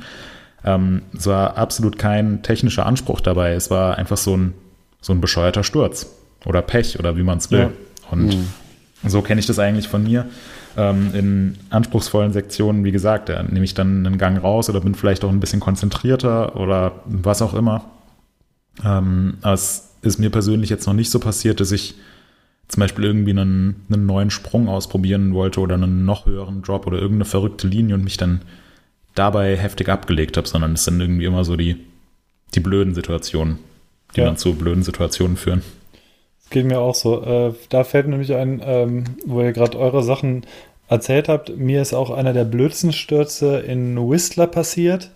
Da bin ich hinter meinem oder unserem Ex-Kollegen Kai hinterhergefahren, der ein sehr, sehr sicherer Fahrer ist und auch ein sehr guter Vorfahrer ist. Und der hatte mich, das bin ich, glaube ich, das zweite Mal überhaupt dann gefahren, über die A-Line gezogen. Ähm, die also ich sag mal, wer, wer gut in der Luft ist, der kommt da, denke ich, so ganz gut drüber. Aber die A-Line ist durchaus jetzt, sind doch relativ große Sprünge, die man vor allem mit relativ viel Tempo springen muss. Und ähm, ich habe, ich war total voll Adrenalin, weil ich natürlich wusste, okay, es ist normalerweise, muss ich sagen, sind es für mich nicht so, ist nicht so meine Kragenweite. Solche großen Sprünge, gerade in Deutschland, gibt es die nicht so super oft. Und ich war total äh, begeistert, dass ich eine bestimmte Dreierkombination hintereinander gesprungen bin, überall perfekt reingekommen bin. Und dann war, waren wir eigentlich kurz vorm Ziel. Äh, gibt es dann den bekannten oder gab es den bekannten GLC-Drop kurz vorm Ziel? Und äh, es wurde jetzt ein bisschen umgebaut und kurz vorher kommt noch so eine, so, so eine, ein Absprung nach rechts. Und da ballert man halt einen 50 drauf zu. Und ich in Gedanken halt schon volle Kanne beim GLC-Drop, wo du am besten abspringst und so, weil beim ersten Mal hatte ich ihn ausgelassen und dann fahr, dann, dann springe ich, also man muss bei diesem Sprung nach rechts rüberziehen, sich aber links ein bisschen reinlehnen, weil es halt so ein bisschen Hip-Jump-mäßig ist. Ja, und ich ähm, ziehe wunderbar nach rechts rüber, lehne mich aber blöderweise auch nach rechts rein und nicht nach links. Und äh, bin dann also, ich hatte ungefähr, ich würde sagen, 45 Sachen drauf. Äh, und der Boden, wer halt schon mal ein Whistler war, auf diesen Jump Trails, ähm, ist der Boden halt betonhart. Ja, und dann bin ich halt mit der kompletten rechten Seite halt dann aus 45 km/h dann mhm. in den Boden halt gekratert. Äh, wir verlinken das Video dazu in den Show Notes, das gibt es nämlich bei mir. Ähm, also da, das war Gott sei Dank der vorletzte Tag, glaube ich. War ein bisschen schade, weil ich tatsächlich den nächsten Tag mich nicht wirklich bewegen konnte und auch nicht zum ähm, äh, zum äh, zum Canadian Open DH oben an Hecklers Rock konnte, was super schade war, aber ich konnte einfach nicht laufen. Meine komplette rechte Seite war Matsche. Äh, ich habe mir nichts gebrochen oder so, aber es war halt alles rot und blau und das war, war nicht schön, aber äh, das war genau so ein Ding. Man ist eigentlich in Gedanken schon dann am Ende und äh, denkst du, ja, ja, das reitest du jetzt easy ab und dann holt sich die, holt dich knallhart die Realität ein und du weißt, hey, guck mal, die, äh, die Sache, da ist nicht mit zu spaßen. Also es ist, bleibt halt dann doch die A-Line. Also ja, wer die A-Line gefahren ist, der wird es vielleicht kennen oder generell die Trails, da ist halt einfach sehr schnell. Ja, genau. Ja. Das nochmal dazu. Aber halt auch wieder so eine, so eine, ja, Aktion, wo Pech einfach auch eine Rolle gespielt hat. Oder Absolut, unkonzentriert ja. hat oder wie auch immer. Ja, ja ich habe halt einfach, ähm, äh, ich ging davon aus, es geht gleich nach rechts und weil ich davor den Trail halt mhm. einmal gefahren bin. Ja. Ja. Ist jetzt bei bei Ihnen ist ja jetzt auch so gewesen, dass, ähm, also ich meine, du hast eben schon gesagt, sie ist jetzt, äh, sie ist Enduro-Profi, ähm, sie ist bei den letzten 41 EBS-Rennen an den Start gegangen, äh, auch immer sehr, sehr erfolgreich gefahren. Sie hat in unserem Interview erzählt, dass sie davor eigentlich noch nie eine ernstere oder größere Verletzung hatte. Und ähm, sie hatte jetzt nichts bei dem Sturz, der jetzt passiert ist, hat sie nichts total krasses versucht, also irgendwie im Rennlauf mhm. äh, ein Steinfeld zu gappen oder so, sondern ähm, sie ist von einem, von einem Holzelement runtergefallen und einfach unglücklich aufgekommen. Also ähm, ja, da ist einfach auch wieder viel zusammengekommen und wahrscheinlich in neun von zehn Fällen wäre sie von dem Holzelement anders runtergefallen und hätte sich dann, keine Ahnung, einen Ellenbogen aufgeschlagen oder was auch immer oder hätte sich vielleicht gar nicht wehgetan. Also es, ich denke, wer, wer so viel unterwegs ist wie jemand, der oder die in der EWS seit fünf Jahren jedes Rennen mitfährt, da passieren einfach hin und wieder Stürze. Es, es gehört dazu. Also es ja letzten Endes ist und bleibt Mountainbiken und nicht irgendwie ein Hallenhalmer oder so. Ja, das muss ja. eh auch jeder selbst einpreisen. Also die, das Risiko. Das besteht halt. Ähm, das wissen auch zum Beispiel die Krankenkassen, die dann immer einen Brief schreiben, wenn, wenn mal irgendwas ist ähm, und man sich zum Arzt begibt und die die Abrechnung bekommen und dann kommt auch immer gleich die Frage, was ist denn, was ist denn da genau passiert? Erklären Sie doch mal, füllen Sie doch mal bitte mhm. aus. Ähm, muss jeder für sich äh, abwägen, ob es das wert ist oder nicht. Das finde ich auch das einzig Doofe am Mountainbiken, ehrlich gesagt. also es, es, gehört ja leider irgendwie dazu und so ein bisschen Adrenalin und so, aber ich merke einfach, dass ein Sturz, der wirft einen, ähm, wenn er halt hart war, nicht nur körperlich, sondern auch psychisch ganz ja, oft ganz so klar. weit zurück. Und ähm, das, ich finde, da, da, also darauf könnte ich sehr gerne verzichten beim Mountainbiken, muss ich sagen. Ja, ja, ja definitiv. Das, das stimmt. Ja. Meine, meine Großeltern haben immer zu mir gemeint, also die können mit Mountainbiken nicht so viel anfangen, waren zwar auch bei ein paar Rennen dabei und so und haben, haben mir da zugeschaut, aber die haben, was weiß ich, wie oft zu mir gesagt, ach, willst du nicht doch lieber Fußball spielen wieder? Das, das ist doch viel ungefährlicher als da Downhill fahren und so. und, und wenn ich mir gemacht, zurück ne? überlege, ja, ich, ich habe halt früher sehr, sehr viel Fußball gespielt, äh, auch parallel zum Mountainbiken. Und wenn ich mir überlege, wie oft ich irgendwelche kleinen, blöden Verletzungen mir beim Fußball zugezogen habe. Klar, das war dann nicht ein gebrochenes Schlüsselbein, aber da habe ich mir auch Bänder im Knöchel gerissen und musste operiert werden oder hier mal eine Zerrung oder da kriegst du einen Schlag auf den Oberschenkel ab und plagst dich dann auch damit rum. Und ähm, ja. ja, jetzt äh, vor, vor drei, vier Wochen war ich auch wieder Fußball spielen. Äh, wollte an einem vorbeirennen, der ist blöderweise genau in meinen Weg gelaufen. Ich habe mich über den überschlagen, bin auf den Rücken geknallt und äh, habe seitdem äh, ein paar Rippen, die definitiv noch extrem wehtun. Also die gehe ich mal davon aus mittlerweile, dass die nicht nur geprellt sind. Und das ist halt beim Fußballspielen passiert. Also es kann, kann in jeder Situation passieren. Gestern war ja. ich im Kneippbecken und bin gegen den Beckenrand gelaufen. Warst du in der Kneipe oder im Kneipenbecken? äh, ja.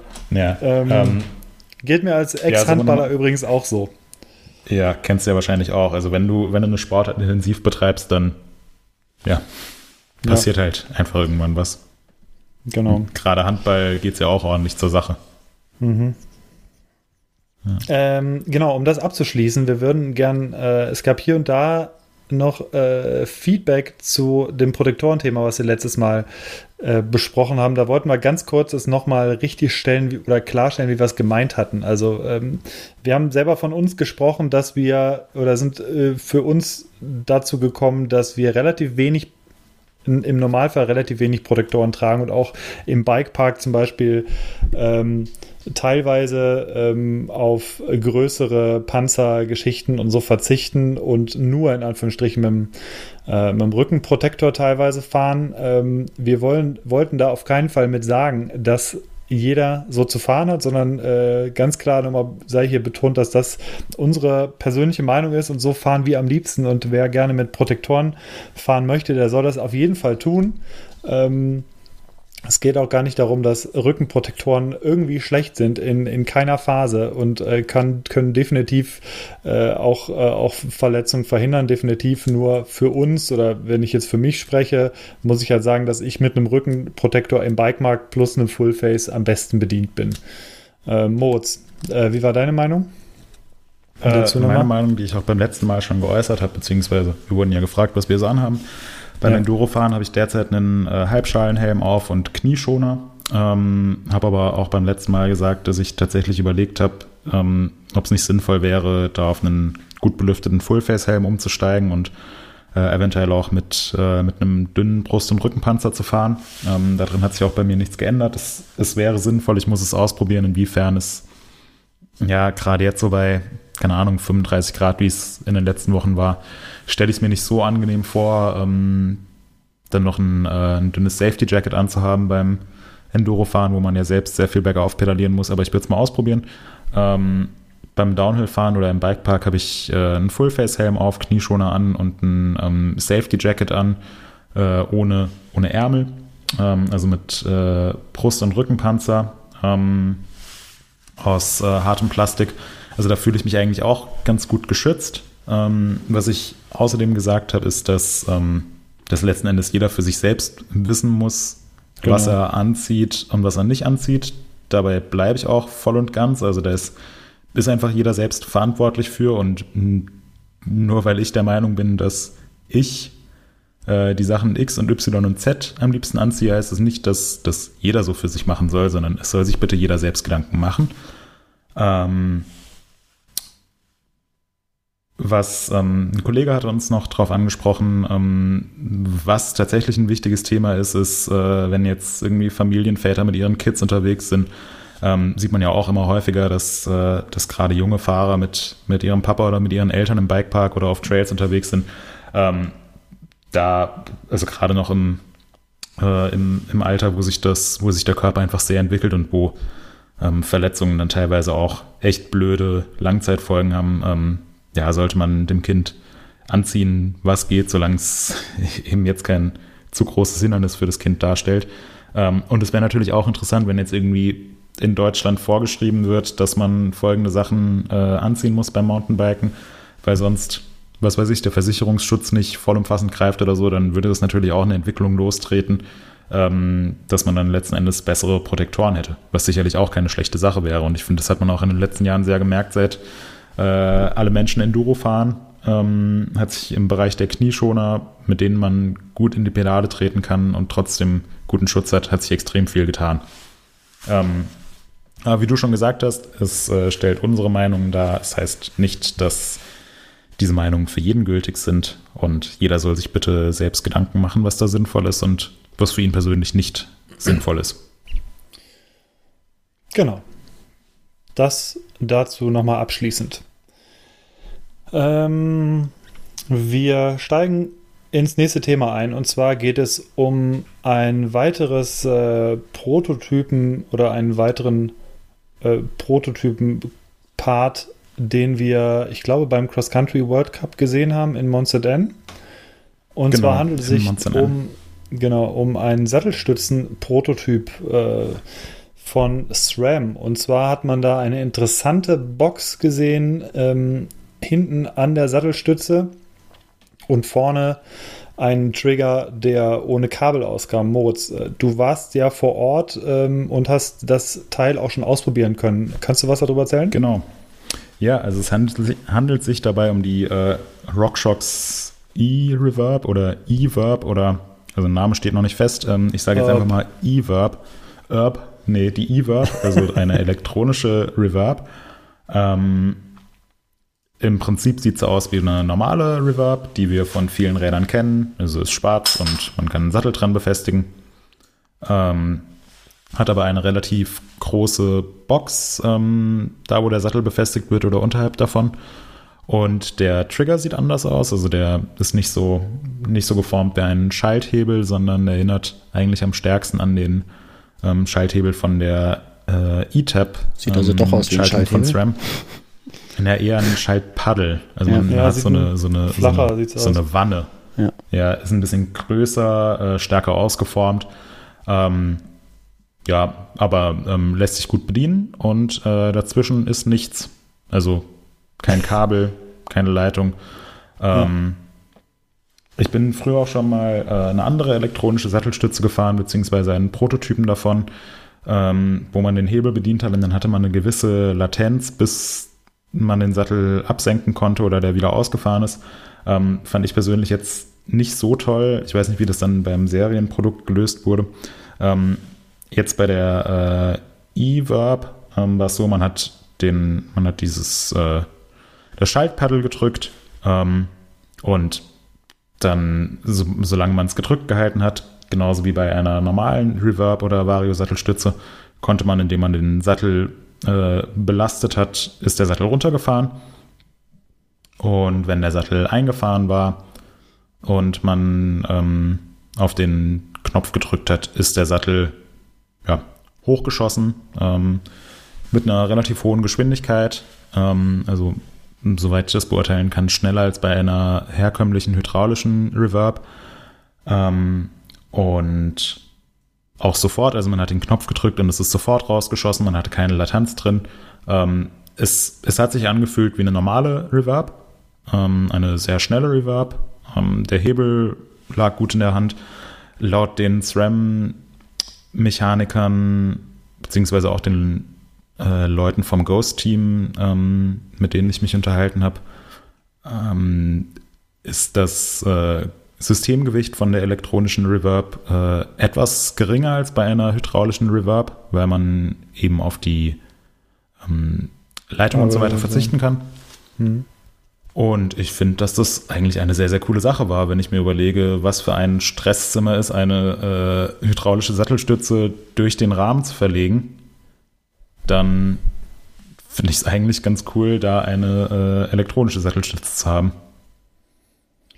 Hattet ihr denn da, du hast wahrscheinlich keine Infos darüber bekommen, wie lang dann so der Akku oder so hält, ne? Weil das wäre für mich so die, die Sache, wo ich dann ins Überlegen komme. Also ich, wenn, wenn ich es jetzt, man weiß es ja von der, von der E-Tab aus dem Rennradbereich, ich meine, die hält, äh, ich glaube, es war 1000 oder 2000 Betriebsstunden oder so, was ja eine Ewigkeit ist für die meisten wenn, wenn das in einem ähnlichen Bereich dann liegt, finde ich, dann ist es echt interessant. Blöd wäre halt tatsächlich, wenn das Ding irgendwann dann mal äh, nicht funktioniert. Mhm. Aber es ja. klingt nach einer sehr, sehr spannenden Sache. Auf jeden Fall. Ich, ich, weiß es nicht genau, es sieht auf jeden Fall so aus. Also wie gesagt, es war ein Prototyp. Ähm, mhm. Man hat uns jetzt auch nicht so wahnsinnig viel dazu erzählen wollen. Auch nicht, ob das Teil in Serie kommt, wann es in Serie kommt, wie teuer es ist, wie es heißt. Hat man natürlich äh, den Mantel des Schweigens drüber gehüllt. Es sah, ähm, sah für mich so aus, als ob ähm, die elektronische Reverb, Reverb keinen aufladbaren Akku hat, sondern ähm, am Trigger eine relativ große Knopfzelle sitzt. Mhm die man dann wohl austauschen muss. Wie lange das hält, keine Ahnung. Kann 10 Stunden sein, können 100 Stunden sein, können 5000 Stunden sein. Wenn ich mir überlege, dass äh, diese Sattelstütze von Entwicklern entwickelt wurde, dann denke ich mir, dass die sowas äh, auf dem Schirm haben, dass das halt nicht ja. nach einem Tag äh, schon leer sein sollte und dass sie sich bewusst für diese Lösung entschieden haben. Da aber ist, ich weiß es eben nicht zu 100%. Da ist so eine standardmäßige äh, CR2032 drin. Wenn das mhm. System auf ähm, Bluetooth LE basiert, was ich mal denke, dann wird das eine ganze Weile halten. Da muss man sich, glaube ich, ja. keine Gedanken machen. Ich denke auch, zumal ja kein Motor bedient werden muss. Es muss ja eigentlich nur, in Anführungsstrichen, ja dann der, der Mechanismus ausgelöst werden. Ein Ventil, denke ich mal, was dort ja. gesteuert wird. Ja, also da würde ich, äh, glaube ich, äh, mir keine Sorgen machen. Ich habe zum Beispiel immer zwei von diesen Knopfzellen bei mir im Rucksack drin, ähm, und zwar für diese äh, Trittfrequenz und ah, okay. Geschwindigkeitssensoren, weil die nämlich auch immer in den ungünstigsten Momenten den Geist aufgeben. Und da ist eigentlich in allen Fällen immer die Batterie leer. Passiert aber vielleicht, keine Ahnung, einmal im Jahr oder so. Aber dann das ist, ist so lässig, dann kann man, dann kann man nicht weitertreten, ne? Das ist genau, so das ist, dann. Ne, das, äh, ja. Ja, ja wobei ich da jetzt echt keinen Bock drauf hätte. Also wenn, wenn du irgendwie eine lange Tour fährst und denkst halt nicht dran, dass, dass du die äh, Knopfzelle eingepackt hast. Ja, ja. Ähm, ja, aber auf jeden Fall. Gesagt, ich denke, da das, du musst dann halt schauen, dass es eben trotzdem noch äh, irgendwie funktioniert, also dass du sinnvoll fahren kannst damit, dass du es eben zum Beispiel in die höhere oder in die untere Position dann doch irgendwie bewegen kannst. Weiß nicht, ob das ja. vorgesehen ist. Wird sich dann auch zeigen. Weiß ich auch nicht genau. Könnte ja auch zum Beispiel sein, dass äh, wenn die wenn die Batterie nur noch einen Ladestand von 10 oder 15 Prozent hat, also wenn sie sich langsam dem äh, Ende ihres äh, Lebenszyklus neigt, ähm, dass dann eine Warnung aufs Handy kommt, so hey, pass auf, kannst mhm. noch so und so viele Stunden damit fahren, ja. aber solltest langsam mal austauschen. Ist, ist denn da vielleicht also, irgendwo ja. auch eine kleine äh, LED dran, die dann vielleicht anfängt zu blinken? Hat man ja auch sehr oft, äh, um zum Beispiel diesen äh, Status für das äh, Pairing anzuzeigen. Ähm, ähm, das könnte man dann gesehen. zum Beispiel auch nutzen für ein, eine Batteriestandsanzeige. Nee, habe ich nicht gesehen. Ähm, ich habe aber hinten. Wo hinten ist doch ein Knopf an der Seite, ne? Ja, da habe ich nicht drauf geachtet. Also ich habe auf den Hebel geachtet, da war es nicht zu sehen, aber. Guck dir mal das Bild an ja. von dieser, äh, von der Seitenaufnahme, wo auch dieser kleine Knopf zu sehen ist. Und über dem Knopf äh, ist irgendwie so eine hellgraue Fläche, was fast aussieht wie eine LED, die da rausguckt. Hm, das also das könnte man sein. vielleicht dazu benutzen. Aber das werden wir ja. wahrscheinlich erst erfahren, wenn das äh, Teil im Handel ist, beziehungsweise äh, wenn wir es zum Testen bekommen, vielleicht sogar vorab. Ja. ja. Ähm, was ich auf jeden Fall äh, ganz cool fand, war, dass es wirklich sofort funktioniert hat. Also ich glaube, wenn man, wenn man das Teil, wenn man die E-Verb fährt und auf den ersten Trail eingebogen ist und ein paar Mal bedient hat, dann vergisst man, dass es eine elektronische Sattelstütze ist. Es fühlt sich an wie eine wie eine sehr, sehr gut funktionierende hydraulische Sattelstütze, die ohne Kabel auskommt. Was natürlich der Knaller wäre, gerade im Cross-Country-Bereich, ähm, ist ja das Fahrerfeld derzeit noch so ein bisschen gespalten, ob sie mit oder ohne hydraulische Sattelstütze fahren oder absenkbare Sattelstütze fahren. Und einige Fahrer sagen eben auch, dass ähm, der Absenkvorgang, wo man den Sattel aktiv belasten muss vor einer Abfahrt, dass der zu viel Kraft kostet und zu viel Zeit kostet und sie dann lieber mit hohem Sattel, aber hoher Geschwindigkeit in die Abfahrt reingehen. Extrem cool wäre es natürlich gerade für solche Anwendungen, wenn sich der Sattel von alleine absenken würde. Aber ich glaube, mhm. das würde dann auch wieder von der ganzen Elektronik äh, deutlich aufwendiger werden, weil man einen Motor verbauen müsste, der, der das alles äh, absenkt und ja, oder du müsstest vorher eine Federspannung aufbauen, die das Ding dann mhm. runterschiebt. Also das wäre auf jeden Fall mhm. deutlich schwerer auch als die Lösung, die wir jetzt hätten, würde ich mal Und vermuten. ein Motor ja. bräuchte halt ganz andere Power dann, wenn er die ganze Zeit genau. halt das Ding hoch und runter ziehen ja. muss. Ich sehe gerade, ähm, um nochmal auf das Thema LEDs äh, zu kommen, und zwar auf der Unterseite des Hebels ist auch ein kleiner Knopf und darüber ist auch äh, so eine kleine runde graue Fläche, was sehr, sehr, sehr nach einer LED aussieht. Also ich denke mal, da gibt es schon irgendwie ah, okay. einen Indikator in dem Teil. Also ja. in beiden Teilen. Ja. Auf jeden Fall spannend. Wo ich aber wirklich oder was ich wirklich interessant finde, ist einerseits es kommen jetzt unfassbar viele, wir haben auch auf der Eurobike ganz viele Variostützen vorgestellt. Es kommen sehr, sehr viele Variostützen, die zu einem extrem guten Preispunkt kommen, die sehr, sehr gut funktionieren. Als, letzt, also als jüngstes Beispiel war jetzt für mich zum Beispiel die äh, SDG-Sattelstütze, die Talis oder von SDG. Die kostet, was weiß ich, äh, 250 Euro und äh, ist eine mechanische, ist nicht so schwer äh, und funktioniert jetzt immer noch. Ich habe die weiterhin jetzt im Dauertest montiert und äh, funktioniert auch seitdem komplett problemlos, ist sehr, sehr leichtgängig, auch am Hebel. Und äh, da frage ich mich halt wirklich, ähm, wo es da hingeht bei der Stütze, also ähm, gerade was den Preispunkt angeht. Also ähm, komplett neue Technologie. Bei SRAM kennt man so, dass die, dass, äh, dass die, dass die teuren Schaltungen ja auch immer in relativ äh, hohen Sphären anfangen und mit der Zeit dann günstiger werden. Was, was meint ihr? Was, äh, ich, wie kann man das am besten dann vermitteln? Oder, oder für wen wird so ein Ding interessant sein? Also es ist natürlich, es ist vom technischen her, es ist ein super cooles Gadget. Aber ich fürchte einfach, dass es auch nicht ganz günstig wird, wahrscheinlich. Man müsste hm, wahrscheinlich ja, warten, bis, äh, bis Shimano sowas baut, ähm, das in der XTR-Serie bringt und dann noch fünf Jahre warten, dann bekommt man es auch bei SLX für einen ordentlichen Preis. So würde ich mal sagen, könnte das funktionieren. Ja, was, ähm. das, das, heißt ja nicht, äh, es heißt ja nicht, also klar, man, man wird sich dann sicherlich über den Preis aufregen können, wenn dann die elektronische Sattelstütze von wem auch immer über 1000 Euro kostet. Aber es das heißt ja jetzt nicht, dass es dann gar keine Angebote mehr an hydraulischen oder mechanischen Sattelstützen gibt. Im, nee, nee, nee, im absolut nicht. Im Normalfall werden die, wird die etwas veraltete Technologie, die aber genauso gut wie früher funktioniert, ähm, wird dann tendenziell sogar noch ein bisschen günstiger. Also da sehe ich mhm. eigentlich eher Vorteile für den Endkunden. Ähm, und Mountainbiken ist einfach eine relativ junge Sportart. Ich finde es super, wenn, wenn man sich Gedanken macht, wie man die bestehenden Produkte noch verbessern kann. Ähm, ich glaube, wenn wir jetzt diesen Podcast nicht heute in 2018, sondern vor fünf Jahren aufgezeichnet hätten, dann hätten wir die Frage, hm, ja, aber wieso braucht man denn überhaupt eine hydraulische Sattelstütze? Es gibt doch auch so viele, so viele starre Sattelstützen und Schnellspanner, da kann man doch auch einfach den Sattel auf und zu machen oder die Sattelhöhe verstellen. Und es ist dann nicht ganz so bequem, aber ja. geht genauso. Und ähm, wer weiß, was die Vario-Sattelstützen kosten. Genau, und das haben wir auch schon so immer so gemacht. Ja, also so ist es doch im Prinzip mit jedem neuen Produkt. Ja, ähm, ja darum, darum ging es mir jetzt gar nicht. Also ich habe, äh, wie gesagt, ich finde die Technik an sich super und ich glaube auch, dass es nicht so günstig wird. Ich bin einfach nur gespannt, wie, wie SRAM das, ähm, äh, wie SRAM das ähm, kommunizieren wird. Ähm, also mhm, da ja, im Prinzip klar. eine elektronische rauszubringen und, äh, und ich bin einfach sehr gespannt auf den Preis. Also äh, an sich finde ich das Teil halt super. Also ich könnte mir, äh, das, der, der Riesenvorteil ist, wenn man sich vorstellt, man fährt das Ding mit der elektronischen MTB Eagle, die wir auch schon als äh, an den Cross-Country-Rädern gesehen haben, äh, wie cool ist einfach das Gefühl, dass du nur noch zwei Kabel am Fahrrad ja. hast für Vorderradbremse und genau, Hinterradbremse. Genau. Und das, genau das, das ist mega. Ich, und das ist äh, Verkaufsargument genug. Ich habe hier gerade ein Fahrrad zwei Meter von mir entfernt stehen ähm, ja. Was wirklich super schick aussieht. Ein äh, Yeti SB55, das hat dran eine Vorderradbremse, eine Hinterradbremse, eine Eagle-Schaltung und eine Fox-Transfer-Sattelstütze. Vier Kabel, ähm, alle Kabel sind innen verlegt, gehen kurz hinterm Steuerrohr in den Rahmen rein.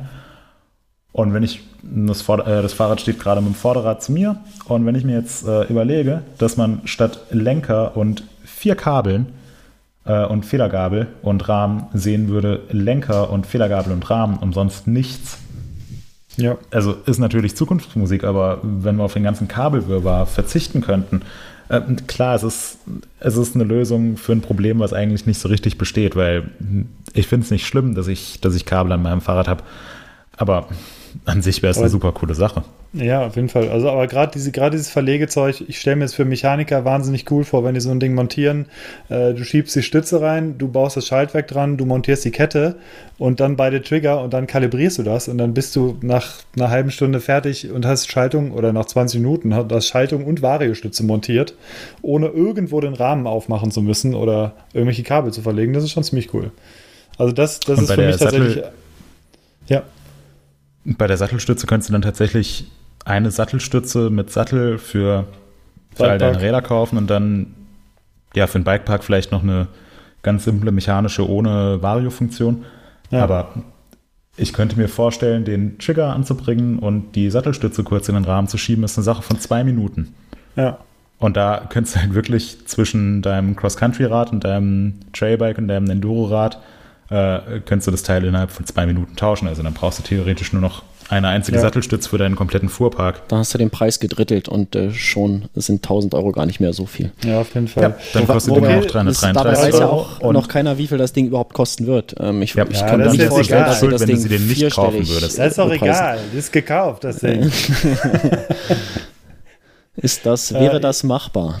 Ja. Ja, also SRAM, wie gesagt, hört euch das gut an. Wir haben euch gerade die ganzen Pro-Argumente geliefert für das Ding. Jetzt haut das ehrlich raus. Wir wollen das jetzt fahren. Äh, nee, also wie gesagt, auf jeden Fall eine coole Idee und äh, in der Kombination zwischen Schaltung und Variostütze auch irgendwie eine extrem teure und ziemlich äh, noble und äh, bekloppte Lösung eigentlich, aber in der Gesamtheit einfach schon eine sehr stylische Variante. Stellt euch das mal am Bolt vor. Hm. uh. Ja. Gut, ja, das war's. Jetzt, jetzt stellt euch mal vor, stellt euch mal vor, dass es auch so eine elektronische Unterstützung für unsere Mountainbikes geben würde. Boah. Die es dir deutlich erleichtert, bergauf zu pedalieren. Und du kannst halt einfach viel, viel mehr Abfahrten machen. Und welche dich auch bergab so richtig schön sein. an den Boden ranzieht und für Haftung sorgt. ja. Durch niedrigen das Schwerpunkt. Noch, ja. ja. Und dann noch in Kombination mit richtig schwammigen Plusreifen. Ah. das stelle ich mir toll vor. Ja. ja. Das Gute ist, du sparst dir den Akku für alles Mögliche. okay, zurück zu äh, ernsten Themen. Genau. Was haben wir denn noch? Wir haben die Elektrifizierung am Bike durch. Wir, wie stehen wir in der Zeit, Markus? Ähm, wir sind sehr, sehr fortgeschritten in der Zeit. Ich muss auch sehr bald los. Also ich habe nicht mehr Gut. so viel übrig. Dann würde ich sagen, wir sind auch relativ am Schluss, wenn wir unser äh, ja. nächstes Thema. Eigentlich hatten wir, hatten wir noch Fotostunde geplant. Äh, verschieben wir aufs nächste Mal, oder? Genau, genau ja. Ja. Ähm, da könnt ihr euch schon drauf freuen, das wird ziemlich cool. Das werden wir für nächstes Mal noch ein bisschen cooler vorbereiten mit einigen Beispielen, die ihr euch dann in den Show Notes durchlesen könnt. Ähm, genau, also kommt das nächste Mal. Im Prinzip, ja.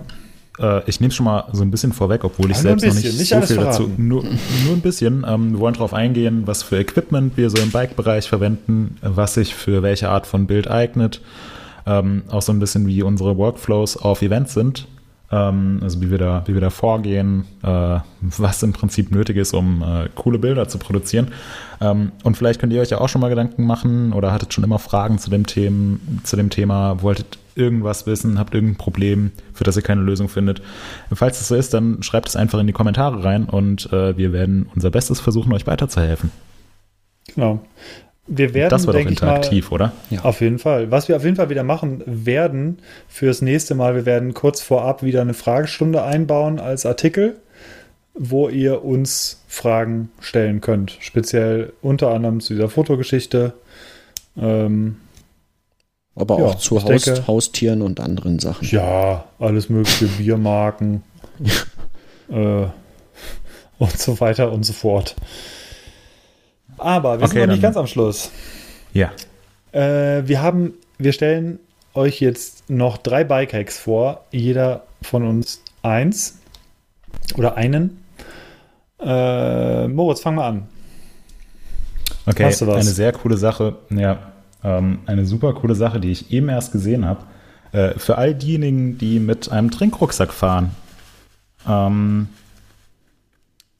sollte man mal gerade in den heißen Sommer Stunden ausprobieren, auf etwas äh, Füllvolumen des Trinkrucksacks verz zu verzichten und stattdessen ähm, vorher durch die große Öffnung der Trinkblase ein oder zwei Dosen Bier reinzulegen, dann den Trinkrucksack mit kaltem Wasser füllen. Man hat immer noch ungefähr ein oder anderthalb Liter äh, Wasser zum Trinken und äh, hat am Ende der Fahrt zwei perfekt gekühlte Dosen Bier, die man sich mit seinem besten Freund, mit dem man gerade ein paar äh, schöne Trails gestempelt ist, äh, dann noch trinken kann. Ist Natürlich das nach der geil. letzten Abfahrt.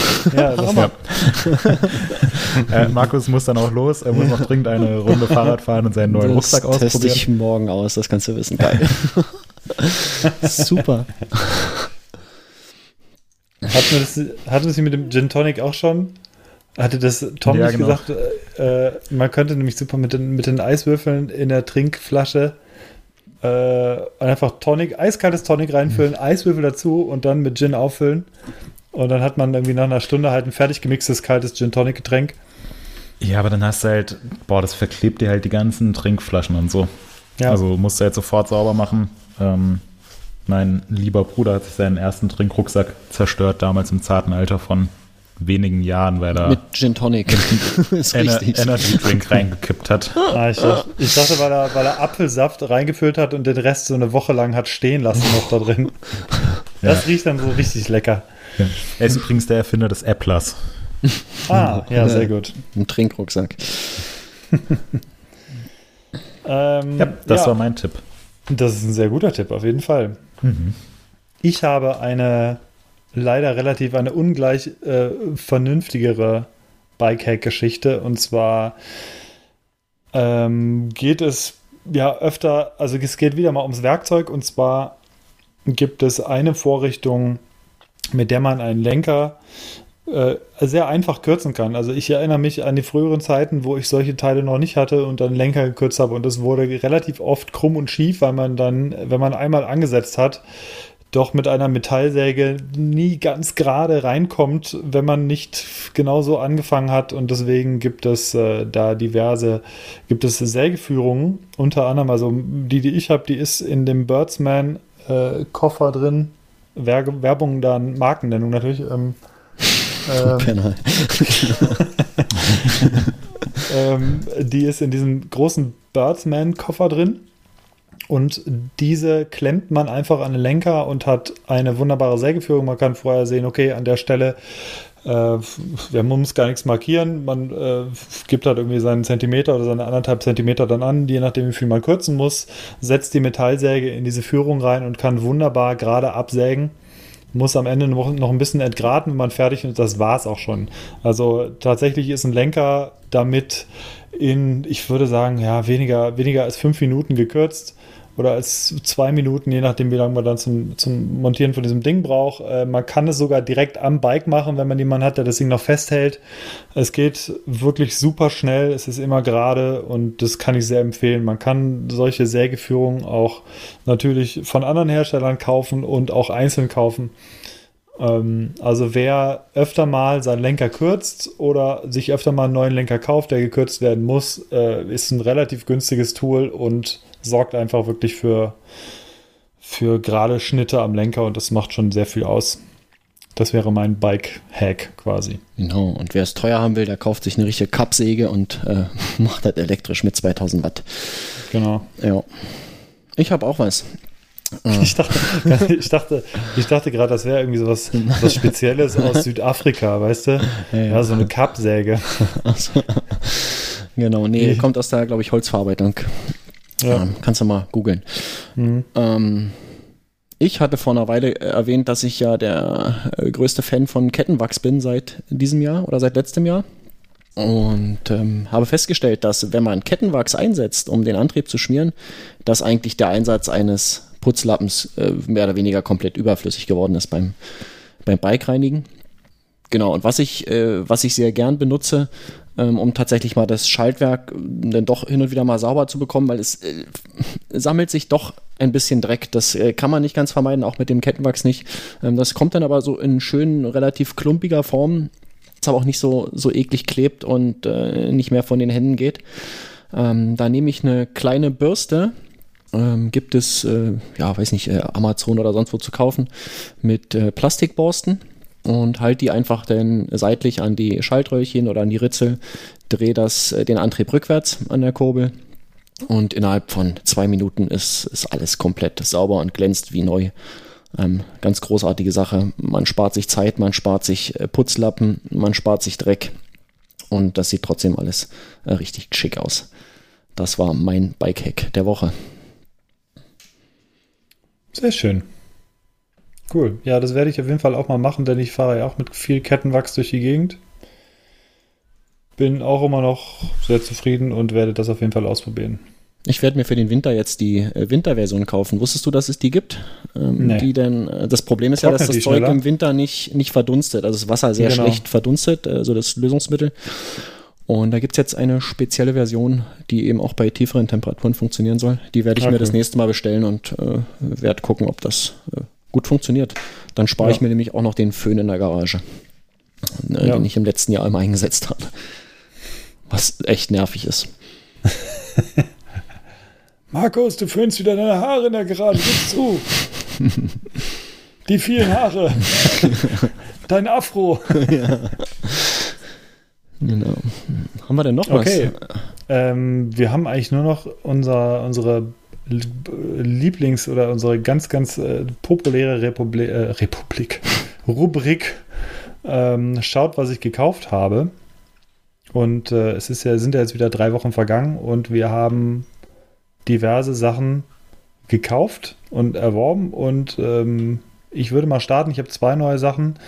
Und zwar habe ich mir für mein Stadtrad ein äh, Verschleißset für die SRAM NX 11-Fachschaltung gekauft, weil die jetzt nach, ich glaube, 3300 Kilometern jetzt doch irgendwie durch ist. Und äh, ja, bestehend aus Kassette und Kette und ähm, Kettenblatt und kann hoffentlich dann demnächst wieder so fahren. Also aktuell, die spinnt schon ziemlich rum. Man sollte nicht unbedingt mehr jetzt richtig World Cup-mäßig in die Pedale treten, weil man dann doch ein bisschen durchrutscht. Ich komme nicht dazu, es zu wechseln. Ich werde es gleich direkt machen. ähm, genau, das war Nummer eins. Ich habe noch eine kleine Sache und zwar habe ich ein Portemonnaie gekauft äh, von Tragwerker. Ich mache hier auch gerne Werbung, weil ich nichts dafür, also äh, doch, weil ich nichts kostenlos bekommen habe davon, sondern ganz normal regulär bezahlt habe. Wie hieß die Firma nochmal? Ähm, Tragwerker. Ah, Werbung der Markennennung. Genau, Werbung der Markennennung. äh, die stellen äh, Gürtel und Portemonnaies vor und zwar sind die aus alten Schwerlastgurten und ähm, ja, so alten Cargo-Bells vom Flughafen mehrheitlich. Und ähm, die, ja, da, die Gürtel, die trage ich jetzt, keine Ahnung, seit bestimmt, seitdem es Tragwerker gibt, glaube ich, seit acht Jahren oder was weiß ich, oder sechs Jahren. Die sind unkaputtbar. Äh, und das Portemonnaie habe ich mir jetzt dazu gekauft. Äh, ist eine mit sehr pfiffigen Lösung und sieht halt gänzlich anders aus als irgendwelche äh, noblen Lederportemonnaies. Sie sehen halt schon von Anfang an relativ used aus, das ist aber so gewollt und ich bin sehr zufrieden bisher. Auf der Website steht Heavy Duty Shit äh, since äh, 2007. Sehr geil. Ja, genau. Also kann ich nur empfehlen, wenn ihr mal was Spezielles haben wollt. Ich äh, ja, bin sehr zufrieden. Was habt ihr euch gekauft?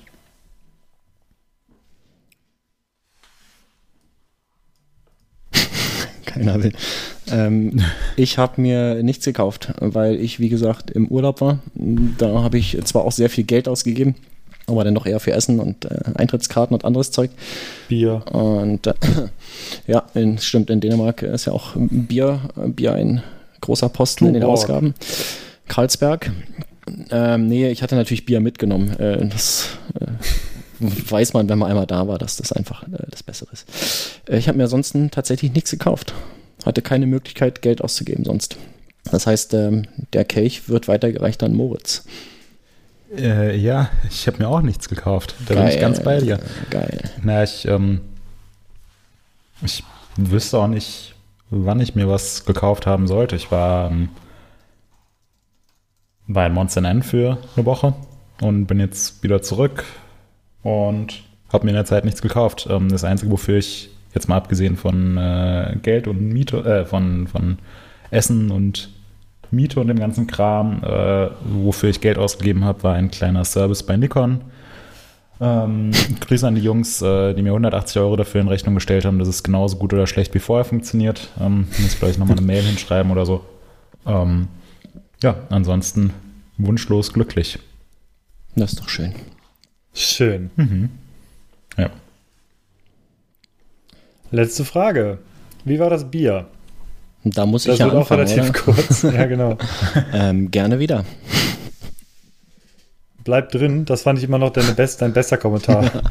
ist auch heute so. nee, ist ein angenehm zu trinkendes Bier. Würde ich gerne, glaube ich, irgendwann nochmal testen.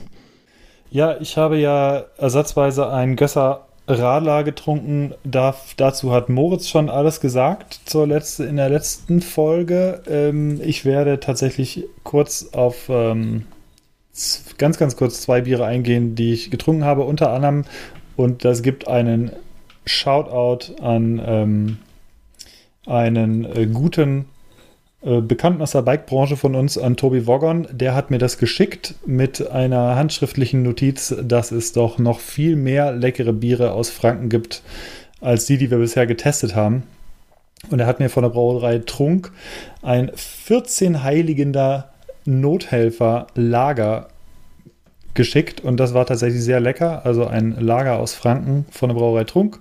War äh, sehr süffig, ähm, sehr lecker, sehr angenehmes Bier auf jeden Fall, kann ich empfehlen. Und das zweite ist, und das habe ich gestern Abend quasi vorgetrunken, extra für diesen heutigen Tag, ist äh, tatsächlich eins meiner Lieblingsbiere. Das kenne ich schon sehr gut von der Crew Republic, ein Drunken Sailor. Ich bin mir nicht sicher, ob ich es schon mal getrunken habe hier im Podcast. Ähm, ist ein das IPA aus München, genau. Und ähm, das sei, da, das stand halt gestern noch im Kühlschrank rum und deswegen habe ich das schon mal vorgetrunken. Also wie gesagt, das kann ich auch sehr empfehlen. Crew Republic, Drunken Sailor und Brauerei Trunk 14 Heiligener Nothelfer Lager. Herzlichen Dank dafür nochmal an äh, Tobi Woggern und äh, es werden demnächst noch einige mehr Biere vorgestellt, die für uns eingesendet wurden. Ja, das war's zum Thema Bier. Markus, wir haben doch bestimmt noch eine Bitte zum Schluss. Ja, bevor wir hier gleich äh, den Saft abdrehen, möchten wir euch wie immer bitten, uns zu bewerten bei iTunes im iTunes Podcast Directory. Das geht äh, entweder über die iTunes Desktop App oder über die Podcast App auf eurem Telefon. Ähm, diese Bewertungen, die helfen uns, ähm, ja, gefunden zu werden, wenn Leute nach äh, Mountainbike-Podcasts suchen. Da sind diese Bewertungen eine, eine wichtige Währung, um dort gut gelistet zu werden. Und deswegen wäre es einfach nett, wenn ihr uns da ein paar Sternchen lasst und vielleicht sogar ein paar nette Zeilen schreibt. Ähm, da allen Leuten, die nette Zeilen schreiben und ihren IBC-Nickname äh, hinterlassen, verlosen wir auch wieder irgendeine tolle Sache aus unserer Redaktionsschatzkiste. Ähm, das machen wir dann einfach ja, zur nächsten Folge. Und ähm, das war es schon mit der Bitte zum Schluss. Ja, sind wir durch, würde ich sagen, oder? Ja. Ja, ich glaube, das war äh, unser, unsere Podcast-Episode, der einen neuen Rekord aufgestellt hat, was ähm, Zitate von Markus äh, Zitateboard angeht. Oh ja. Vielen Dank dafür. Ja. Eins. Nee, gar keins. Nee, gar keins, ja. Gar keins. Ja, war das schon in der Aufnahme drin? Wir hatten ganz am Anfang, glaube ich, Nee, was. war nicht drin. Hast, nee, hast du noch so einen Banger zum Schluss? Nee, das machen wir oh, am nächsten Mal. Nee. Nee. Oh. Äh, kannst, kannst mir mal das Board zuschicken, dann ja, kümmere ich mich darum. Ja, ja ich würde auch gerne ein bisschen mehr machen. Das funktioniert ja super. also ich würde auch gerne mal so eine, so eine Folge wie heute so richtig gut so unterhalten mit dem Board, wie du es heute gemacht hast. Wir kümmern uns, ähm, es wird alles gut. Ja, Jetzt ist er doch am äh, Überlegen. Jetzt sucht er doch. Ja, ja ich habe kurz ja, überlegt, genau. aber nee. Das wäre doof jetzt. ähm, ich, muss, ich muss wirklich los jetzt. Mach ähm, das. Das Kind hat äh, ihren ersten Schultag heute und äh, die muss da unbedingt ausgelöst uh. werden. Ähm, ja. Nicht, dass da jemand nachher sauer auf Papa ist. ja, dann, ich bin gespannt, was du erzählst, wie dein Kind es in der Schule fand bin auch extrem gespannt. Ich war heute früh, glaube ich, auch aufgeregter als sie, als ich sie abgegeben habe. äh, ganz, ganz großartige Sache. Bin echt gespannt. Cool. Gut. Alles klar. Dann, dann ja, hören wir uns in zwei Wochen wieder. Hoffentlich genau. geplant wieder in zwei Wochen. Und äh, wie ja. gesagt, es sei euch oder wir ähm, wir würden gerne auf jeden Fall oder wir werden auch gerne wieder zum Zwei-Wochen-Rhythmus zurückkehren, wenn wir nicht mehr so oft reisen, was nach der Saison auf jeden Fall der Fall sein wird. Also ähm, in zwei Wochen bin ich nicht da übrigens. Ja, genau. Deswegen greife ich da schon mal vor. Es äh, ist aktuell, ähm, sind noch, stehen noch Reisen an, gerade World Cup technisch und Äh, es gibt noch diverse, diverse andere Geschichten, wo wir nicht da sind, aber es wird dann irgendwann im September hoffentlich soweit sein. Genau. Und Im dann- Herbst wird wieder alles gut. Genau. Cool, cool. Gibt es jeden Tag eine neue Folge. ja. oh. Genau. Ja, Moritz, Okay. viel Spaß äh, in La Bresse. Ja, danke sehr. Bringst du wieder coole Fotos mit, ne? Vielleicht. Ja. Mal gucken. Wir sind zum Bier trinken dahin, ist richtig. Alles klar. Okay. Dann in Ja. diesem Sinne, Danke fürs Zuhören. eine, Einen Und eine wunderschönen Woche Nachmittag noch. noch. Bis bald. gut. Macht's gut. Auf ciao, ciao. Tschüss.